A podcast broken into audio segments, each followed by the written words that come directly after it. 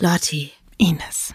hattest du schon mal so eine Vision oder hast du schon mal davon geträumt, wie du warst in deinem früheren Leben oder was du getan hast oder als was du gelebt hast? Boah, das ist eine gute Frage. Und ich habe wahrscheinlich jetzt die größtmögliche, langweiligste Antwort der Welt darauf. Ich glaube nicht. Ich glaube schon.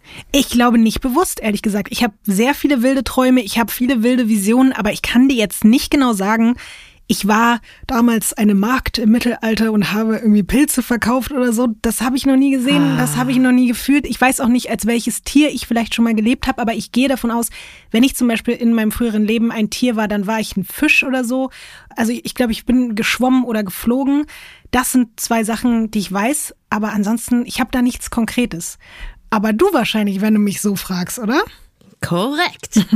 Also, ich mache ja gerade wieder eine Ayurveda-Kur. Ne? Das ist ja mein Ding, wissen wir alle.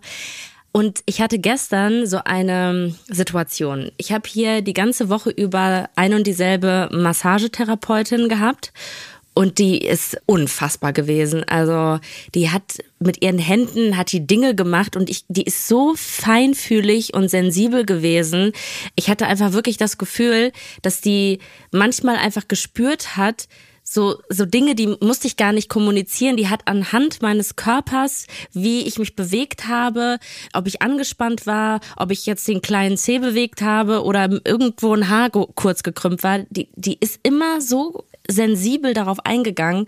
Und gestern hatte ich meine letzte Anwendung mit ihr, weil sie jetzt leider frei hatte. Ich gönne es ihr von Herzen, aber es war sehr traurig. Und die hat mich zum Abschluss so lange und intensiv umarmt. Also erstmal war ich ein bisschen verwundert, dass sie mich überhaupt umarmt hat, aber ich dachte mir so, ja, okay, warum nicht? Und dann ist ja dieser natürliche Reflex, dass man sich so, weißt du, so zurückgehen will wieder. Aber die hat mich weiterhin umarmt.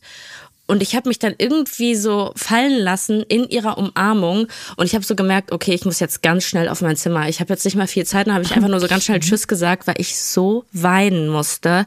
Das hat mich irgendwie so berührt, dass sie einfach irgendwie gespürt hat. Weißt du, Leute, ich meine, man kann noch so cool, ironisch oder zynisch sein, aber am Ende des Tages wollen wir alle geliebt werden.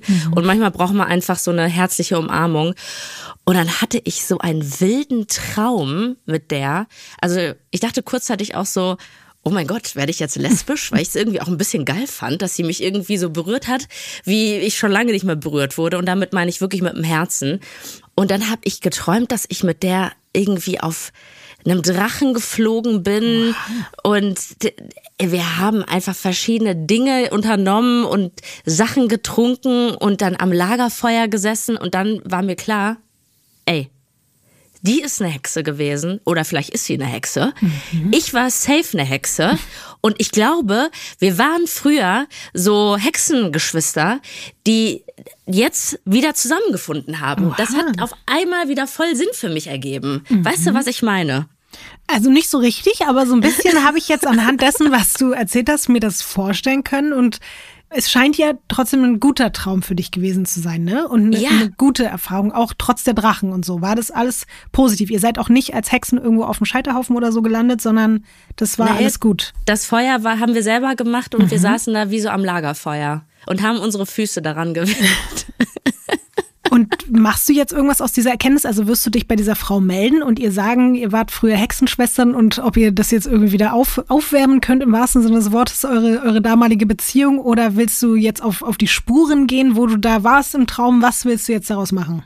Ja, ich habe auch, ich habe heute viel darüber nachgedacht und ich wollte nicht so cringig an der Rezeption fragen, äh, excuse me, can I have the number of Maria? Äh, ja, hier ist eine Massagetherapeutin. Ja, please, her private number. Nee, ähm, das dachte ich, das wäre doch ein bisschen cringig und da wir ja Hexen waren oder sind, glaube ich, wir kriegen das auf magische Art und Weise, kriegen wir das hin, weißt du? Wann war dein Traum? Vor wie langer Zeit? Der war heute Nacht. Ach so, heute. Ich habe nämlich vorgestern auch von Drachen geträumt, aber im Hier und Jetzt. Das finde ich nur gerade interessant, weil wir quasi beide jetzt innerhalb von zwei Tagen von Drachen, Drachen, geträumt haben. Drachenträume hatten. Ja. Ich weiß nicht, was das zu bedeuten hat. Da müssen wir wieder die Menschen fragen. Ihr dürft das ja gerne auch wieder bei Weird Crimes Instagram kommentieren und sagen, was unsere Drachenträume bedeuten. Bei dir könnte ich mir vorstellen, da kann man jetzt viel rein interpretieren. Ich war in einem Hotel, wo einfach Drachen überall rumgeflogen sind, Leute durch die Gegend geschleudert haben, mit ihren Köpfen in die Hotelzimmer reingekommen Oh sind, am Schlawittchen gepackt haben und ich permanent Todesangst hatte, dass der Drache mich holen kommt. Naja, da kann man auch einiges rein interpretieren, aber es war ja nur ein Traum. Von Studio Womans. Das ist Weird Crimes.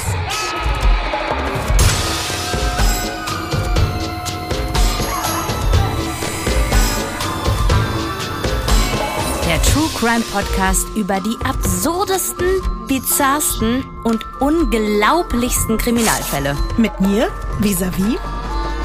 Und ich bin Ines Agnoli.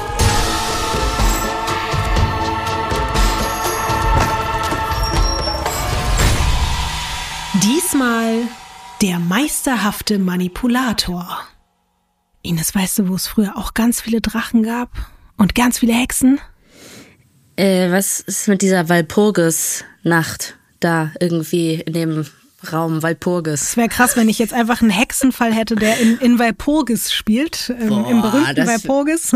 Dann hätten wir wirklich eine gedankliche Synchronisation gehabt. So ist es nicht und vielleicht ist es jetzt auch wirklich eine ganz miese Schweineüberleitung gewesen und ist sehr weit hergeholt. Aber irgendwie dachte ich gerade, Frankreich, so ein bisschen, könnte man das jetzt da so hinzwängen, wenn man wollte. Ich glaube ganz ehrlich, dass es überall Hexen gab. Okay, alles klar. Aber damit weißt du jetzt, wo wir uns heute befinden, nämlich tatsächlich zum ersten Mal in Frankreich. Stimmt, da waren wir noch nie. Mhm. Warum eigentlich nicht? Es ist so schön da. Ja, vielleicht passieren irgendwie nicht so viele weirde Fälle in Frankreich. Oder ich habe einfach noch nicht genug darüber gelesen oder erzählt, aber das ist ein Fall und ich sage das zwar relativ oft, wahrscheinlich sage ich es jedes Mal, aber der steht auch schon so, so, so, so, so, so lange auf der Liste. Und ich bin ganz, ganz froh, dass ich ihn dir heute endlich erzählen kann. Wir sind auf jeden Fall heute in der Nähe von Bordeaux, also nicht ganz direkt, aber so circa zwei Stunden entfernt im Südwesten Frankreichs in einem sehr, sehr, sehr, sehr kleinen Dorf namens Montflacon. Ich entschuldige mich übrigens im Vorfeld, ich war unfassbar schlecht im Französischunterricht damals. Wir hatten einen Lehrer, der lieber mit uns irgendwie Wein getrunken hat und Hä? Das ist doch geil. ja, war auch super geil. Ich sage jetzt nicht seinen Namen, weil der wurde irgendwann suspendiert, genau weil der so war, wie er war. Aber der war super. Ich mochte ihn sehr. Wir haben tolle Abende mit dem gehabt und wir waren mit dem in der Kneipe und so. Aber ich habe nichts gelernt und hatte trotzdem immer eine 2 in Französisch, obwohl ich gar nichts kann, weil er mir nichts beigebracht hat. Aber er war super. Ey, ich, ähm, ich will jetzt auch nicht sagen, was richtig oder falsch ist, aber ich hätte gerne so einen Lehrer gehabt. Ja, zum Glück hatte ich ihn in Französisch und nicht in irgendeinem Fach, auf das ich später wirklich angewiesen war. Ich wollte mich damit eigentlich nur jetzt im Vorfeld für alle Menschen, die Französisch sprechen oder die Französisch mögen, entschuldigen für meine Aussprache. Ich gebe mir wirklich Mühe, aber ich bin da einfach nicht sonderlich begabt. So, Ines, du darfst jetzt das erste Bild umdrehen von Montflacon. Oh. Oh. Was siehst du? Oh, Cherie, das äh, sieht gut aus. Oh, richtig romantisch. Ähm, boah, das ist, das ist wunderschön. Also wirklich die Druckerqualität heute auch unnormal. Ich habe fast das Gefühl, ich gucke aus dem Fenster. Also wir sehen erstmal, unten ist alles so grün und voller saftigen Gras und dann sind da so wunderschöne Bäume und Büschelein. Und äh, also die sehen wirklich aus, als ob da so ein Artist sich hingestellt hätte und äh, weißt du, so wie mit Haaren so eine Frisur gezaubert hätte. Und dann sind da so zwischenzeitlich mal hier und da ist so ein Häuschen und nach oben hin werden dann immer mehr Häuser da und dann sieht man auch das Meer und der Himmel ist ganz klar und das sieht unfassbar schön aus. Ich bin echt beruhigt, weil ich dachte schon, wir müssen uns irgendwie wieder streiten, weil du einfach wieder aus irgendwelchen Gründen sagst, das ist irgendwie nicht idyllisch und das sieht irgendwie nicht nach deinem Geschmack aus und du hättest lieber gerne wieder einen Kreisverkehr. Deswegen bin ich froh, dass wir uns da einig sind. Das einzige, Ines, da ist kein Meer. Ne, was ist denn da im Es sind Hintergrund? einfach nur weitere Bäume, Büsche, Felder, ja, Gräschen. Das ist jetzt auch Ansichtssache. Also ich finde, das sieht schon stark nach Meer aus und Gut. in meiner Vorstellung ist da das Meer. Dann bleibt da jetzt das Meer. Wenn du das so willst, dann ist da das Meer. So. Was ich dir über Montflacon sagen kann, Das gilt seit 1989 als eines der schönsten Dörfer in ganz Frankreich. Und das hat sich auch bis heute so gehalten, diese Auszeichnung. Es gibt da so ganz schöne kleine mittelalterliche Gassen, malerische Brücken, über die man spazieren kann, dann so eine gotische Kirche. Und jeden Donnerstag findet dort auf dem wichtigsten Platz ein Markt statt, was ich schon irgendwie super schön finde. Aber dann noch mit der Information im Hinterkopf, dass es das einfach seit 1256 gibt. Das das finde ich so krass. Also seit damals gibt es jeden verdammten Donnerstag dort auf dem Marktplatz einen schönen Markt für die Menschen.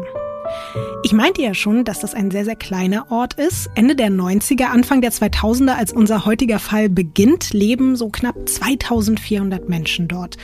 Und fast alle von diesen 2400 Menschen kennen eine ganz bestimmte Familie, nämlich die de Vedrins. Und das ist nicht nur irgendeine Familie, sondern eine Adelsfamilie mit langer und nicht immer einfacher Historie. Die de Vedrins sind nämlich protestantisch und gehören damit zur Minderheit in Frankreich. Ich weiß nicht, ob du dich schon mal mit sowas befasst hast und wahrscheinlich interessiert es hier auch die meisten Menschen gar nicht und es ist schon unfassbar lange her, aber ich erwähne es trotzdem, weil es irgendwie so ein bisschen schon eine Rolle spielt, auch in der Geschichte dieser Familie. Es gab in Frankreich nämlich jahrhundertelang religiöse und militärische Konflikte zwischen Protestanten und Katholiken. Und die protestantische Seite wurde so lange verfolgt und unterdrückt, bis es halt kaum noch welche von ihnen gab. Und damals wie heute gehören einfach jetzt über die Hälfte der Bevölkerung dem katholischen Glauben an und nur so drei bis fünf Prozent sind Protestanten. Nur damit man sich mal so die Größenordnungen vorstellen kann. Und auch die aristokratische Familie de Vedrin hat diese jahrhundertelange Verfolgung über Generationen miterlebt und ist deswegen jetzt einfach umso stolzer, sich bis heute gegen den Katholizismus und seine Anhängerschaft behauptet haben zu können. Trotz all dieser Konflikte und Kriege konnte die Familie ihr größtes Gut immer bewahren, nämlich ein eigenes Schloss, nur ein paar Kilometer außerhalb von Montflacon. Und das Schloss mit dem Namen Martel darfst du dir gerne auf dem nächsten Bild angucken. Also da habe ich jetzt, bevor ich das Bild sehe, natürlich die Assoziation, dass da jetzt ein Barbie-Schloss ja, kommt bei Martell. Aber es wird Martell geschrieben, also ah. nicht. Ja, genau. Und bitte erwarte kein Barbie-Schloss, weil sonst bist ah. du ganz doll ich, enttäuscht. Ja, in dem Moment, als du das gesagt hast, habe ich mir das Foto angeguckt und die Enttäuschung hat reingekickt. Nein. Naja, aber wenigstens gibt's rote und blaue Fensterläden. Mhm. Also das macht es irgendwie ein bisschen funky, aber auch weird. Also muss man mal ganz ehrlich sagen. Es ist, irgendwie sieht's komisch aus, oder? Weil es so richtig altbacken mhm. ist. So richtig altbacken. Auch so, wo ich sagen würde, hör mal, eine Renovierung vom Dach und vielleicht auch von der Fassade wird dem Ganzen ganz gut tun. Aber diese bunten, da ist doch irgendjemand auf LSD, ist auf die Idee gekommen, do you know what? We make the äh, Fensterläden äh, andersfarbig jetzt. Das ist, glaube ich, nichts, was irgendwie im 13. Jahrhundert da entstanden ist. Nee, das glaube ich auch nicht. Aber an sich, ich meine jetzt mal unabhängig davon, so ein Schloss ist schon cool, oder? Das ist schon auch ein relativ großes Schloss mit allem, was dazugehört, mit diesen Türmchen und so. Und da hinten geht es noch lang so. Also es ist schon jetzt auch kein unprächtiges Schloss, oder? Weißt du was? Irgendwie, ich habe vor paar Tagen den Film Saltburn gesehen. Hast du den gesehen? Ja, ich habe ihn auch gesehen. Und ich muss sagen, seitdem finde ich irgendwie Schlösser nicht mehr geil. Also irgendwie auch so, das ist alles dunkel, das ist irgendwie abgefuckt, es ist groß persönlich finde ich es null gemütlich eingerichtet. Ähm, auch äh, so die Möbel und so, es ist alles sehr alt und holzig und irgendwie habe ich immer das Gefühl, da kommt in der Nacht irgend so ein Geist, der dir einen Finger in den Po stecken möchte.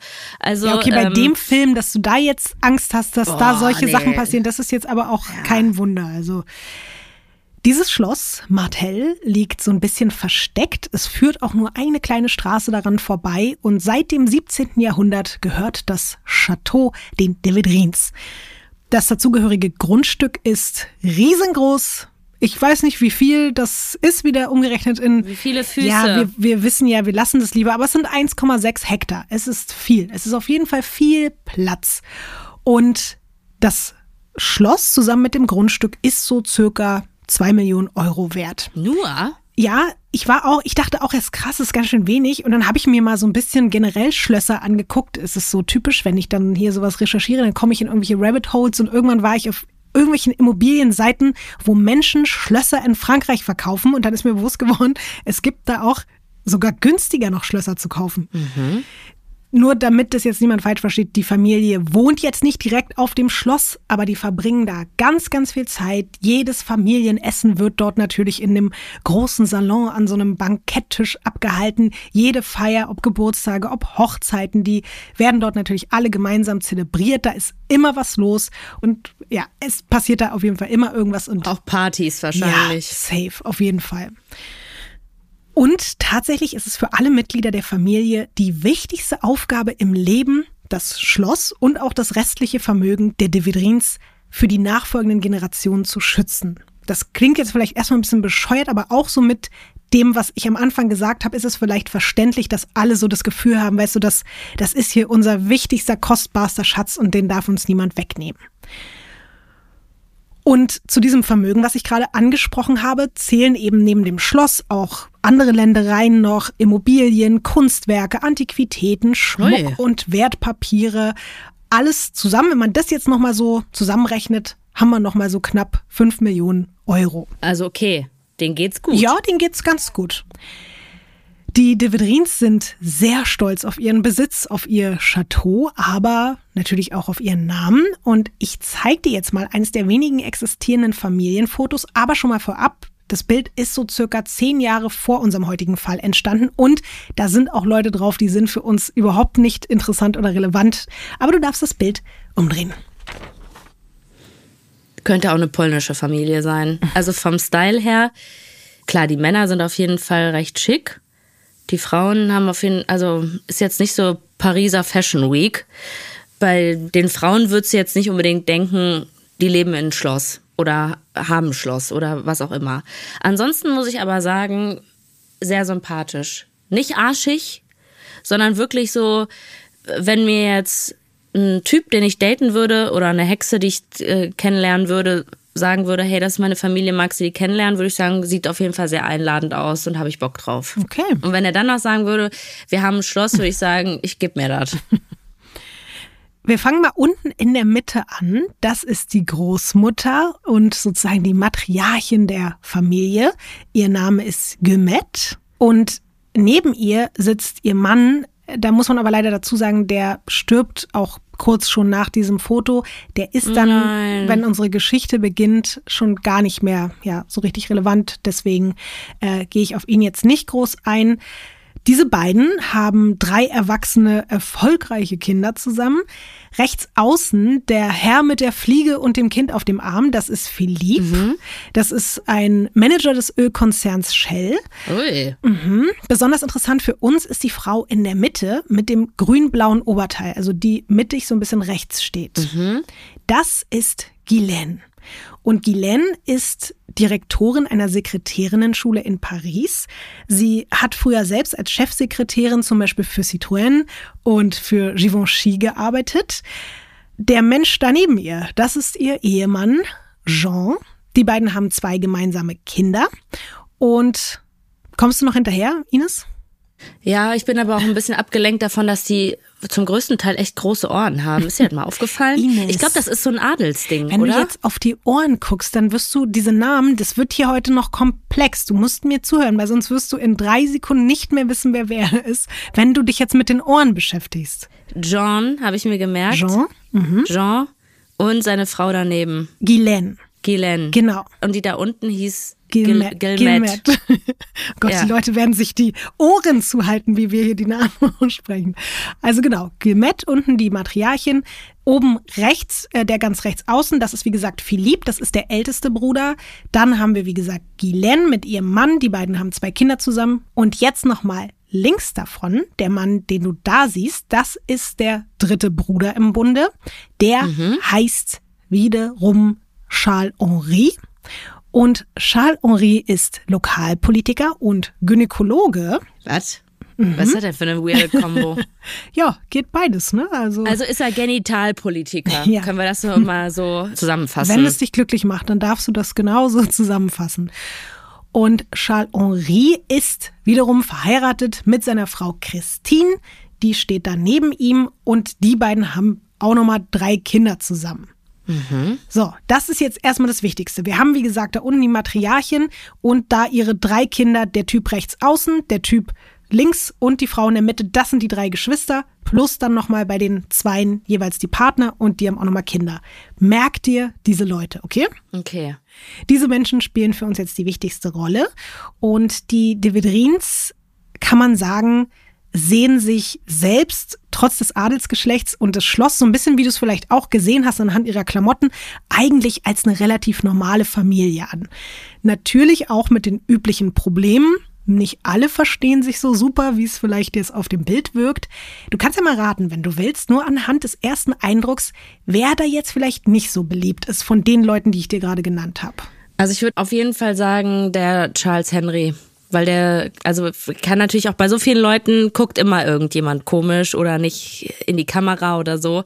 Aber bei dem habe ich so am meisten das Gefühl, dass der vielleicht nicht so der beliebteste ist. Also ich glaube, Philippe sieht aus nach jemandem, den man sehr gerne mag. Und Jean eigentlich auch. Deswegen einfach nur vom Foto her würde ich sagen, es ist der Genitalpolitiker. Nee, tatsächlich ist der ehrlich gesagt einer der beliebtesten. Aber auch, glaube ich, weil er einer der, ja, der reichsten ist unter den Leuten dort. Und das trifft wiederum nicht so doll auf Jean zu. Der in der Mitte, der Ehemann von Guylaine. Der ist Wirtschaftsjournalist und stammt halt aus sehr einfachen Verhältnissen. Der hat nichts mit Adel am Hut und hat sich da so eingeheiratet und das findet halt vor allen Dingen das Familienoberhaupt nicht so super. Dazu kommt noch, Jean veranstaltet jedes Jahr auf dem Familienschloss ein klassisches Musikfestival. Und aus der gesamten. Rock am Ring oder so. Ja, so, was in, der Art. Ja. Es ist wirklich krass. Ganz Montflacon ist da jedes Mal am Start, aber auch viele Touris und tausende Klassikbegeisterte aus der Region stürmen Ah. dahin.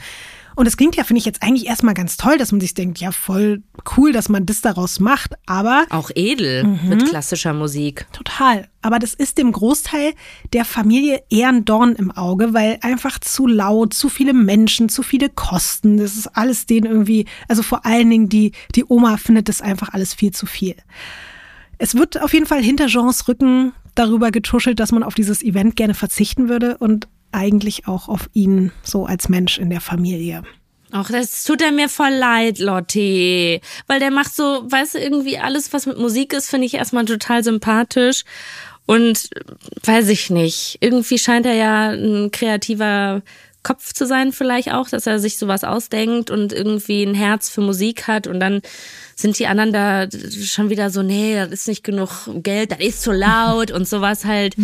Äh, Und dann will man den auch noch direkt weghaben. Der tut mir leid. Ich hätte es ja auch verstanden, wenn er da jetzt ein, ein Schranzfestival oder so veranstaltet hätte, aber Ey, Schranz im Schloss, das klingt nach einer geilen Partyreihe. Und ganz ehrlich, du würdest auch kommen, wenn du könntest. Schranz im Schloss. Ja, ich würde auf das Plakat gucken, wenn ich da vorbeifahren würde und würde denken, geiler Name. Aber Schranz, nee, danke, wirklich bin ich raus. Dann würde ich eher zu Klassik im Schloss.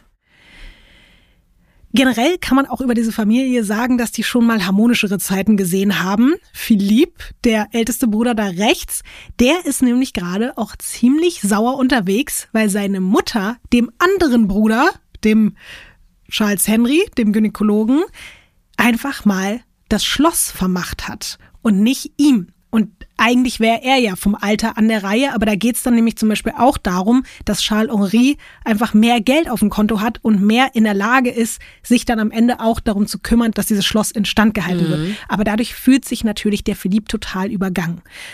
Und was dann auch noch dazu kommt, Guylaine, die in der Mitte, ist total eifersüchtig auf Christine, die da links außen steht, die Ehefrau von ihrem Bruder Charles Henri. Die ist nämlich in der Familie viel angesehener als ihr Mann, also als Jean, weil sie eben im Gegensatz zu ihm auch aus sehr gehobenen Kreisen kommt. Ihre Familie ist sehr reich und vielleicht hat sie auch deswegen einfach ein besseres Verhältnis zu ihrer Schwiegermutter als Jean, aber eigentlich sogar auch als Guylaine selbst. Und das kratzt natürlich irgendwie total an ihrem Ego, dass so die, die Mutter, zu der da alle aufschauen, die Großmutter, ist eben begeisterter von ihrer Schwiegertochter als von ihrer eigenen Tochter. Boah, das macht so oft was mit Menschen und das, das tut mir so leid, weil natürlich fängt dann irgendwie so ein Machtkampf an oder so Spielchen.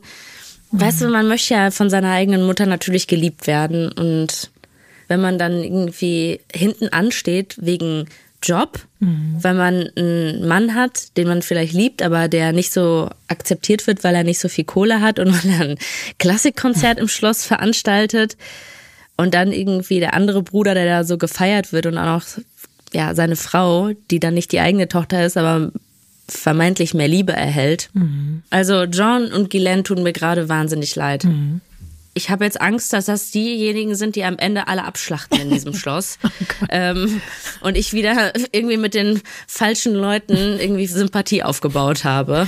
Ich glaube, Ines, das kann ich schon mal sagen, wenn heute irgendwie alle Leute im Schloss abgeschlachtet werden würden, dann hätte ich vielleicht auch schon mal eine kleine Triggerwarnung oder irgendwas ausgesprochen, aber das ist es zum Glück nicht. Gut. Gut. Es bleibt bei Schranz im Schloss und nicht Schlachtung im Schloss. Ja. So, und damit befinden wir uns jetzt im Jahr 1999. Alles beginnt mit Guylaine, der Frau, wie gesagt, in der Mitte mit dem grünen-blauen Kleid, die mit Jean verheiratet ist. Ich sag's jetzt hier alles noch 20 Mal, damit wir uns wirklich einprägen, wer wer ist. Glenn ist zu diesem Zeitpunkt 53 Jahre alt und ich meinte ja schon, sie ist Direktorin einer Sekretärinnenschule. Die befindet sich in so einem ganz gehobenen Bezirk in Paris und das war eigentlich mal ein sehr angesehenes Institut mit einem super Ruf, aber jetzt fehlt es dort überall an Geldern und Mitteln und die technischen Gegebenheiten sind nicht auf dem neuesten Stand. Das Gebäude ist total marode und könnte eine Renovierung gebrauchen. Alles fällt irgendwie auseinander, aber niemand fühlt sich so richtig dafür verantwortlich, außer eben Guylaine.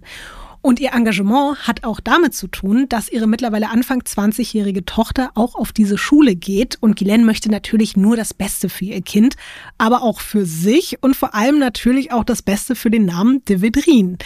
Es wäre ja quasi fast schon rufschädigend, wenn es heißt, dass jemand aus dieser Aristokratenfamilie was mit da so einer heruntergekommenen, nicht standesgemäßen Schule zu tun hätte.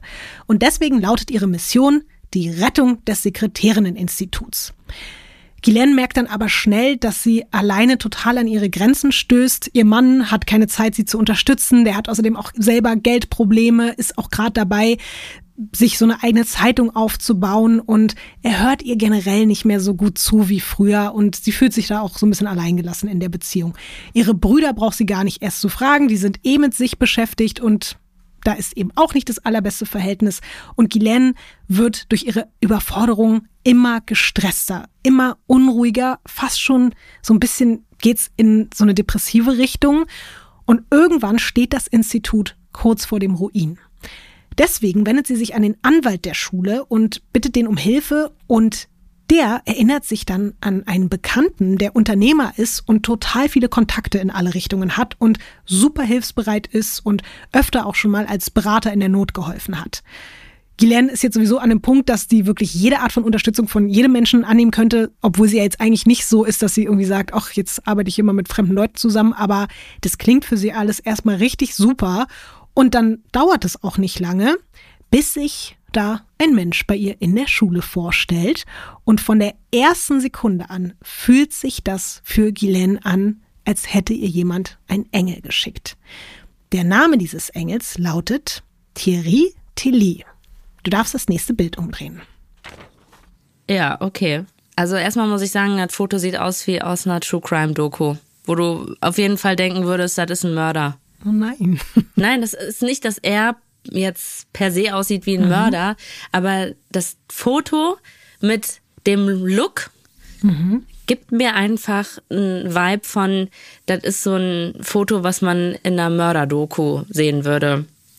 Ansonsten, jetzt mal abgesehen davon, äh, was ich gerade gesagt habe, ist das ein stinknormales Foto von einem Typen, der einfach in eine Kamera guckt und einen straighten Blick hat und er sieht aus, als ob er eine wahnsinnig gute Haut hätte und einen Glow. Und ja, ansonsten, er trägt eine Brille. Er hat tatsächlich eine Nase. Äh, so ein bisschen Bart, würde ich sagen. So ein Drei-Tage-Bart, Oberlippenbart und äh, auch am Kinn sieht nett aus, aber jetzt nicht so, dass man, dass er so abgedreht irgendwas äh, Verrücktes an sich hat, dass man denkt, er bleibt mir in Erinnerung. wenn er mir über die Straße läuft oder im Bus sitzt. Also das Ding ist, er ist genau das Gegenteil auch von dem, dass er Menschen in Erinnerung bleibt oder abgedreht ist oder irgendwas. Genau das wollte ich ja eigentlich von dir hören, dass er wirklich ein ganz normaler Typ ist und auch sogar echt ein unscheinbarer Typ eigentlich ist. Unscheinbar, das ist das Wort. Tilly ist Mitte 30, kommt aus einem Vorort von Paris. Seine Familie sind Nachkommen des österreichisch-ungarischen habsburgischen Adels und seine Großmutter war damals sogar mit dem einstigen französischen Präsidenten zum Kaffee verabredet. Er selbst hat auch wirklich überall Connections in Politik, Wirtschaft, Medien. Er ist Inhaber mehrerer Unternehmen, zum Beispiel einer ziemlich lukrativen Reinigungsfirma. Die meisten Menschen nehmen ihn, was wir gerade vielleicht auch schon so ein bisschen gesagt haben, auch weil er vielleicht jetzt nicht so der allerkräftigste und breiteste Typ ist. Manche beschreiben ihn sogar wirklich als schmächtig so. Das wollte ich jetzt nicht so sagen, aber nur damit du dir so ein bisschen vorstellen kannst, dass die Leute ihn wirklich eher, glaube ich, so als kleinen, schüchternen und zurückhaltenden Typen wahrnehmen. Was Guylaine dagegen sofort auffällt, Thierry Tilly ist extrem aufmerksam. Der hört sich alles ganz ja. genau an, was sie ihm von, von ihren Problemen mit der Schule berichtet. Und das Krasse ist, der packt dann auch überall sofort mit an. Und die ist die letzten Wochen und Monate so verzweifelt gewesen, dass sie wirklich gar nicht fassen kann, dass da auf einmal jemand ist und ihr so krass hilft, weil nach ein paar Wochen hat die Schule neue Computer, einen Hausmeister, den Tilly eingestellt hat, der sich jetzt um die Renovierung und die Gebäudereinigung kümmert. Und obendrein steht Tilly der Direktorin jetzt wirklich von morgens bis abends mit Ratschlägen zur Seite. Ghislaine ist so krass dankbar und glücklich und erleichtert wie seit Ewigkeiten nicht mehr. Und in der Sekretärinnen-Schule läuft jetzt alles so viel besser, dass sie Tilly offiziell als Berater einstellt. Und nicht nur das, die beiden freunden sich an. Ich glaube, da wird noch mehr. Meinst du? Also Lotti, also als du schon gesagt hast, der Ehemann hört nicht mehr so richtig zu, macht da sein eigenes Ding, dann kommt da so ein neuer Typ, der total aufmerksam ist, der all deine Wünsche, ja, ja, ich glaube, das ist weiß ich nicht, äh, ob das jetzt so relevant ist für jede Person, aber dieses Zuhören, dann irgendwie alle Wünsche erfüllen und so, das klingt auf jeden Fall so, als ob man da straight in so eine Affäre reinrasselt. Ja, es klingt auf jeden Fall wirklich so, weil da entsteht jetzt wirklich eine Freundschaft. Und Ghislaine erzählt jetzt nicht nur von den Problemen in der Schule, sondern sogar auch von den Problemen zu Hause. Und auch da zeigt sich Tilly als total einfühlsamer Zuhörer. Und so verbringen die beiden jetzt auch außerhalb der Schulezeit miteinander. Tilly hat inzwischen mehrere tausend Euro in das Sekretärinneninstitut investiert und zieht jetzt sogar vorübergehend in die Pförtnerwohnung im Schulgebäude, weil der sich noch schneller und noch direkter um alle Belange kümmern möchte. Hä? Ja, ist total krass. Also für Guylaine ist es die ganze Zeit so der hilfsbereiteste, mm. krasseste Mensch, den sie je getroffen hat. Und selbst ihre Kinder lernen jetzt Monsieur Tilly kennen. Mit dem Sohn François kommt er auf Anhieb so krass gut klar, dass die sogar zusammen das bestandene Abitur von dem Sohn feiern und so. Stimmt, jetzt ist wieder ein neuer Name dazu gekommen, François.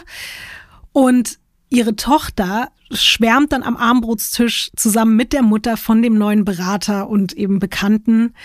Und jetzt, nachdem du ja schon so ein bisschen gemutmaßt hast, was das vielleicht jetzt irgendwie zur Folge haben könnte, wäre die Frage, was glaubst du, wie reagiert jetzt Jean, der Ehemann von Guylaine, darauf, dass da jetzt ein fremder Mann eine so präsente Rolle in ihrem Leben eingenommen hat?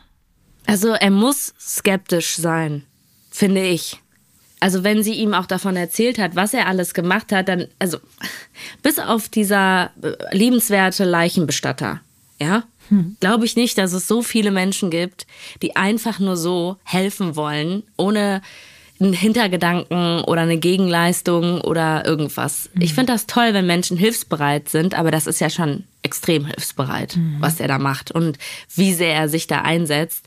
Ähm, also es klingt ja fast so, als ob er selber kein Leben hat, keine eigenen Visionen, Wünsche, Träume oder irgendwie was, sondern dass er einfach nur noch für die Wünsche von Ghislaine lebt mhm. oder halt mit dem Wunsch, dass er sich mit ihr im Bett teilt oder in einem Pförtnerhaus irgendwas teilt, was in eine Liebesbeziehung gehen könnte. Mhm.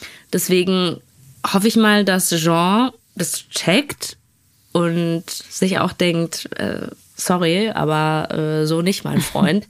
ich könnte mir vorstellen, dass er so sehr mit sich selbst und seinen eigenen Problemen beschäftigt ist, dass ihn das nicht juckt. Also du hast recht, er ist super krass mit seinen eigenen Sachen beschäftigt. Und das geht ja jetzt auch alles schon eine Weile. Also deswegen, es dauert schon über Monate, bis er überhaupt mitkriegt, oh, warte mal, dieser Name kommt hier ständig irgendwie vor. Und meine Frau redet über den, mein Sohn, meine Tochter, alle reden über den. Was ist da los? Und da kriegt er dann schon irgendwann ein komisches Gefühl. Und der ist sich jetzt sicher, okay, meine Frau hat eine Affäre mit einem jüngeren Typen angefangen. Und ist auch dann dementsprechend nicht so begeistert, als und da sind wir jetzt dann schon im Sommer 2000, Guylaine ihren neuen Kumpel und Berater sogar mit aufs Schloss Martell bringt zu einem Sommerfest und dort stellt sie ihn dann der ganzen Familie vor. Und was glaubst du jetzt, wie reagiert so der Rest auf ihn? Der hat auf jeden Fall Kohle, oder? Mhm. Ja, deswegen finde ich den geil. ich glaube, die finden ihn sympathisch, wenn die hören, äh, was, was, dass der irgendwie reich ist, dass seine Mutter mal einen Kaffee getrunken hat mit dem Präsidenten. Ich glaube, auf sowas fahren die da alle voll ab und Beziehungen, Macht, Money, hm. da sagen die Welcome. Richtig, das ist wirklich so, alle sind super angetan und nicht nur so wegen des Geldes oder des Backgrounds, sondern auch, weil der halt so charmant und zuvorkommend ist alle feiern den außer natürlich Jean, der denkt sich weiterhin, was soll die Scheiße hier?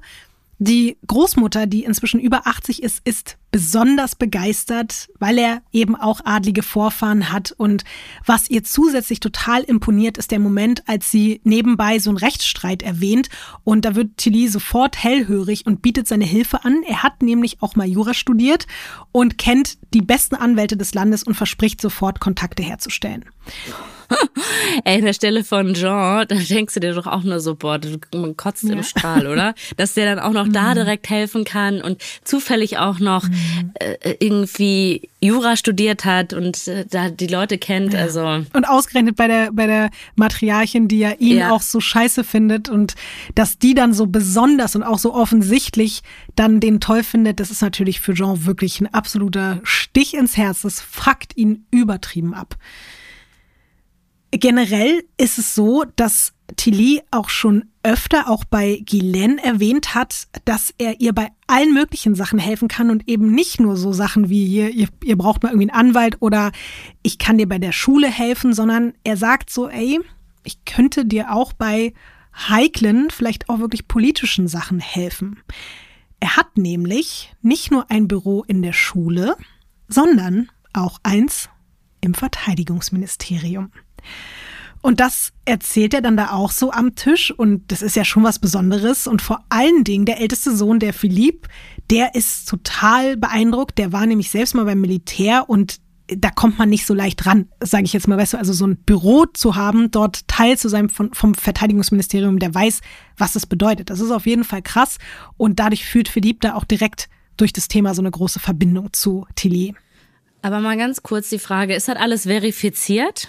Also stimmt das auch alles oder ich habe so ein bisschen bisschen Lügen-Vibes gerade, weil der, weißt du, der kennt sehr viele Leute, mhm. hat sehr viele Connections und ist zusätzlich auch noch hilfsbereit und so. Das ist und alles Mögliche hier mal studiert, ach zufällig auch noch da ein Kumpel da sitzen und kann da noch eine Konecki aufbauen. Mmh Weiß ich nicht. Du kannst ja dein, dein Lügenradar mal angeschaltet lassen, weil verstehe ich auf jeden Fall zu diesem Zeitpunkt, dass man sich denkt so, hm, okay, das ist schon irgendwie ganz schön alles fast ein bisschen auch zu krass irgendwie, um wahr zu sein. Was Guylaine und auch der Rest der de Vidrins zu diesem Zeitpunkt noch nicht ahnen, Tilly hat nicht einfach nur ein Büro dort in diesem Ministerium. Eigentlich dient das nämlich nur der Tarnung. In Wahrheit ist der neue Bekannte der Familie in noch viel größere und vor allem geheimere Angelegenheiten verstrickt. Thierry Tilly verkündet, dass er, und er darf darüber natürlich eigentlich jetzt auch nicht im Detail sprechen, aber er deutet zumindest an, dass er jetzt nicht einfach nur ein dahergelaufener Problemlöser ist, sondern dass er als Geheimagent mit Verbindungen zur NATO und UN arbeitet und dass es einen Grund gibt, warum er ausgerechnet in das Leben der Devedrins geraten ist. Er soll sie nämlich beschützen. Denn die Familie schwebt in Gefahr. Jetzt ist die Frage, Ines, nach allem, was ich dir hier schon so erzählt habe, kannst du dir irgendwie vorstellen, in welche Richtung das geht, vor wem diese Familie beschützt werden müsste? Also erstmal würde ich mir denken, wenn mir jemand das so random sagen würde, würde ich so kurzzeitig auch denken, okay, scheiße. Also kann man das ernst nehmen oder hat da jemand einfach nur Interesse, wie gesagt, ein Lügenbaron zu sein? Mhm. Oder lebt der vielleicht auch in dieser Geschichtswelt, ne? dass, dass er das selber wirklich auch glaubt, mhm. aber das nicht stimmt? Aber nehmen wir jetzt einfach mal an, dass der recht hat und dass er die Wahrheit sagt. Und vor wem könnte er, die, ich sag mal Wein. Wein könnte in Bordeaux eine große Rolle spielen und vielleicht die Area, dass die NATO die, die, die Weinregion da gerne beschützen möchte vor ähm, das war ja die 2000er vor Brad Pitt und Angelina Jolie, die das kaufen wollen und äh, damit einen sehr bekannten Wein auf den Markt bringen möchten. Habe ich recht? Den ich sehr mochte früher, den ich gerne getrunken habe. Ja. Aber du hast leider nicht recht, auch wenn das eine wunderschöne Erklärung ist. Aber die eigentliche Erklärung ist, Thierry Tilly ist gekommen, um die Familie vor den Freimaurern zu beschützen. Hä? Ach so, weil die so krass gläubig sind? Ist das deine erste Assoziation mit Freimaurern oder was denkst du, wenn du diesen Begriff hörst? Ja, glaub schon. Und weil du ja auch erwähnt hast, dass die Protestanten sind und dass es irgendwas Religiöses mhm. sein könnte, warum man die beschützen müsste. Ich kann ja noch mal eine mini kleine Einordnung geben für diesen Begriff, weil ich glaube, das haben viele Leute auch nicht mehr auf dem Schirm, verständlicherweise, was überhaupt die Freimaurer sind.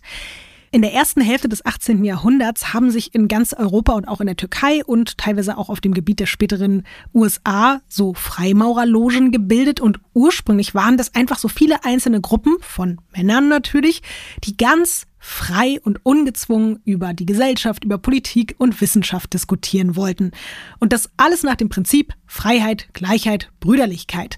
Und weil sich aber alle dazu entschieden haben, dass sie über ihre Rituale und über ihre Meinungen und Bräuche nicht sprechen und sich sozusagen zu einer kompletten Verschwiegenheit verpflichtet haben, sehen viele Menschen bis heute die Freimaurer als ein Geheimbund und auch als Bedrohung an.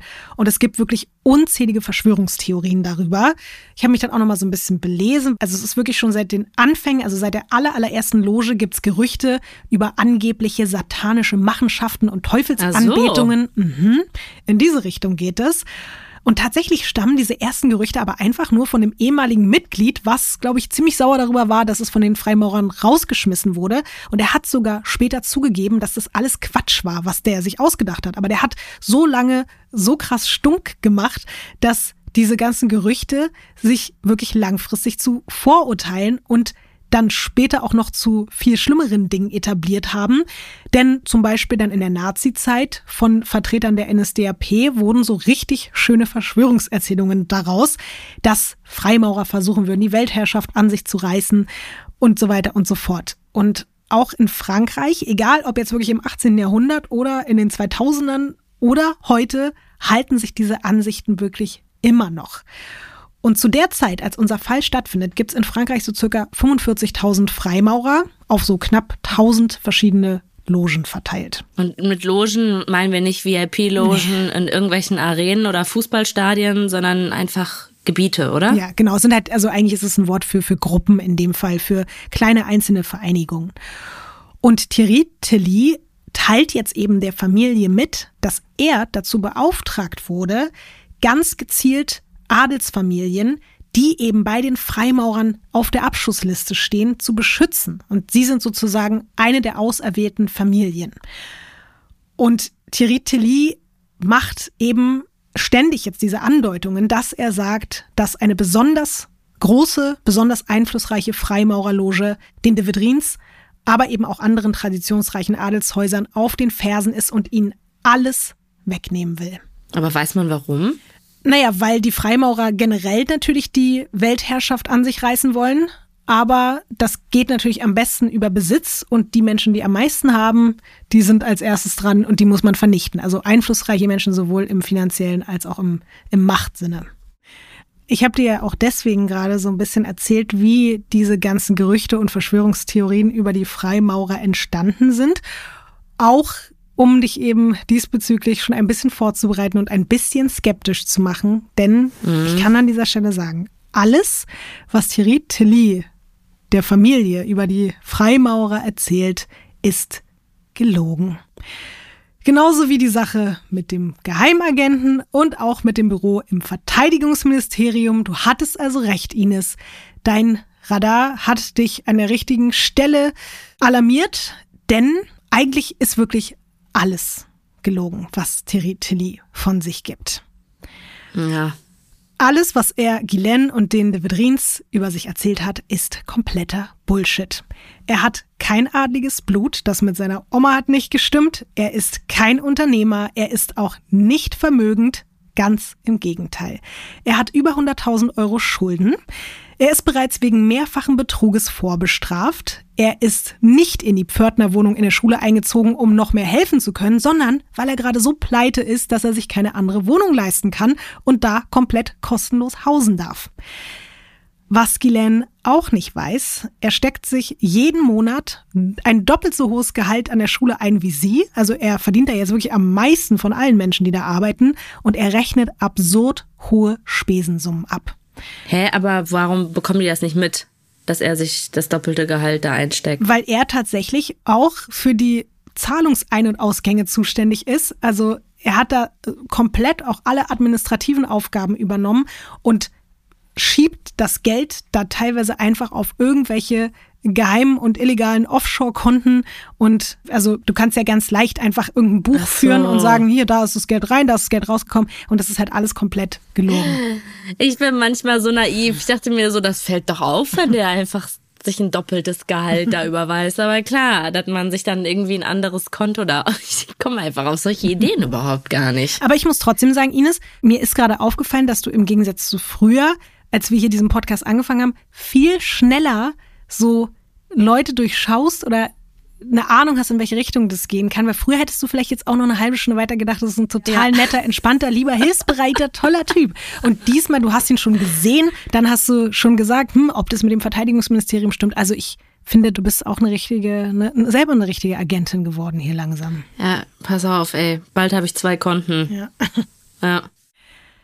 Eine Sache, die von Tilly nicht gelogen oder vorgetäuscht ist, ist, dass er wirklich so aufmerksam ist und dass er ihr so gut zuhört, wie sie den Eindruck hat. Das stimmt, aber nur, weil er seit Tag eins nichts anderes macht, als Guylaine über ihre Familie auszuhorchen.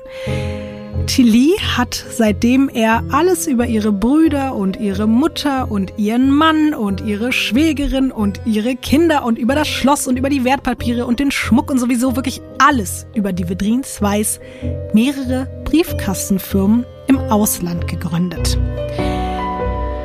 Der einzige, der eben jetzt schon zu ahnen scheint, dass da was mit dem Typen nicht stimmt, ist eben Jean, der Mann von Guylaine. Und mittlerweile denkt er gar nicht mehr, ey, die haben hier irgendwie eine Affäre oder so, sondern der denkt sich nur wirklich, irgendwas läuft hier mit diesem Typen schief. Aber niemand wird auf ihn hören. Und es wird generell sehr, sehr lange dauern, bis der Rest der Familie das alles, was ich dir eben erzählt habe, mitbekommen und verstehen wird. Sehr, sehr, sehr, sehr lange. Denn was jetzt folgt, ist Schritt für Schritt die meisterhafte Manipulation des Monsieur Tilly, von der später noch fast die ganze Welt sprechen wird. Nach dem Zusammentreffen mit der Familie deutet Tilly immer öfter die Bedrohung durch die Freimaurer an. Er erklärt Guylaine irgendwann, dass die halt auch daran schuld sind, dass die Sekretärinnenschule kurz vor dem Ausstand. Die Freimaurer wollen nämlich mit allen Mitteln der Familie de Vedrin schaden und ihnen wirklich alles nehmen, was sie haben.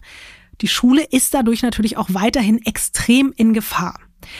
Was glaubst du, Ines, was macht Guylaine jetzt mit dieser Information? Also, ich meine, die kann ja schlecht zu irgendjemandem anderen hingehen, weil dann würde das ja bedeuten, dass vielleicht diese Lüge auffliegen würde. Weiß ich nicht, gibt sie ihm noch mehr, also kann er noch mehr zu sagen haben, noch mehr Macht? Mhm.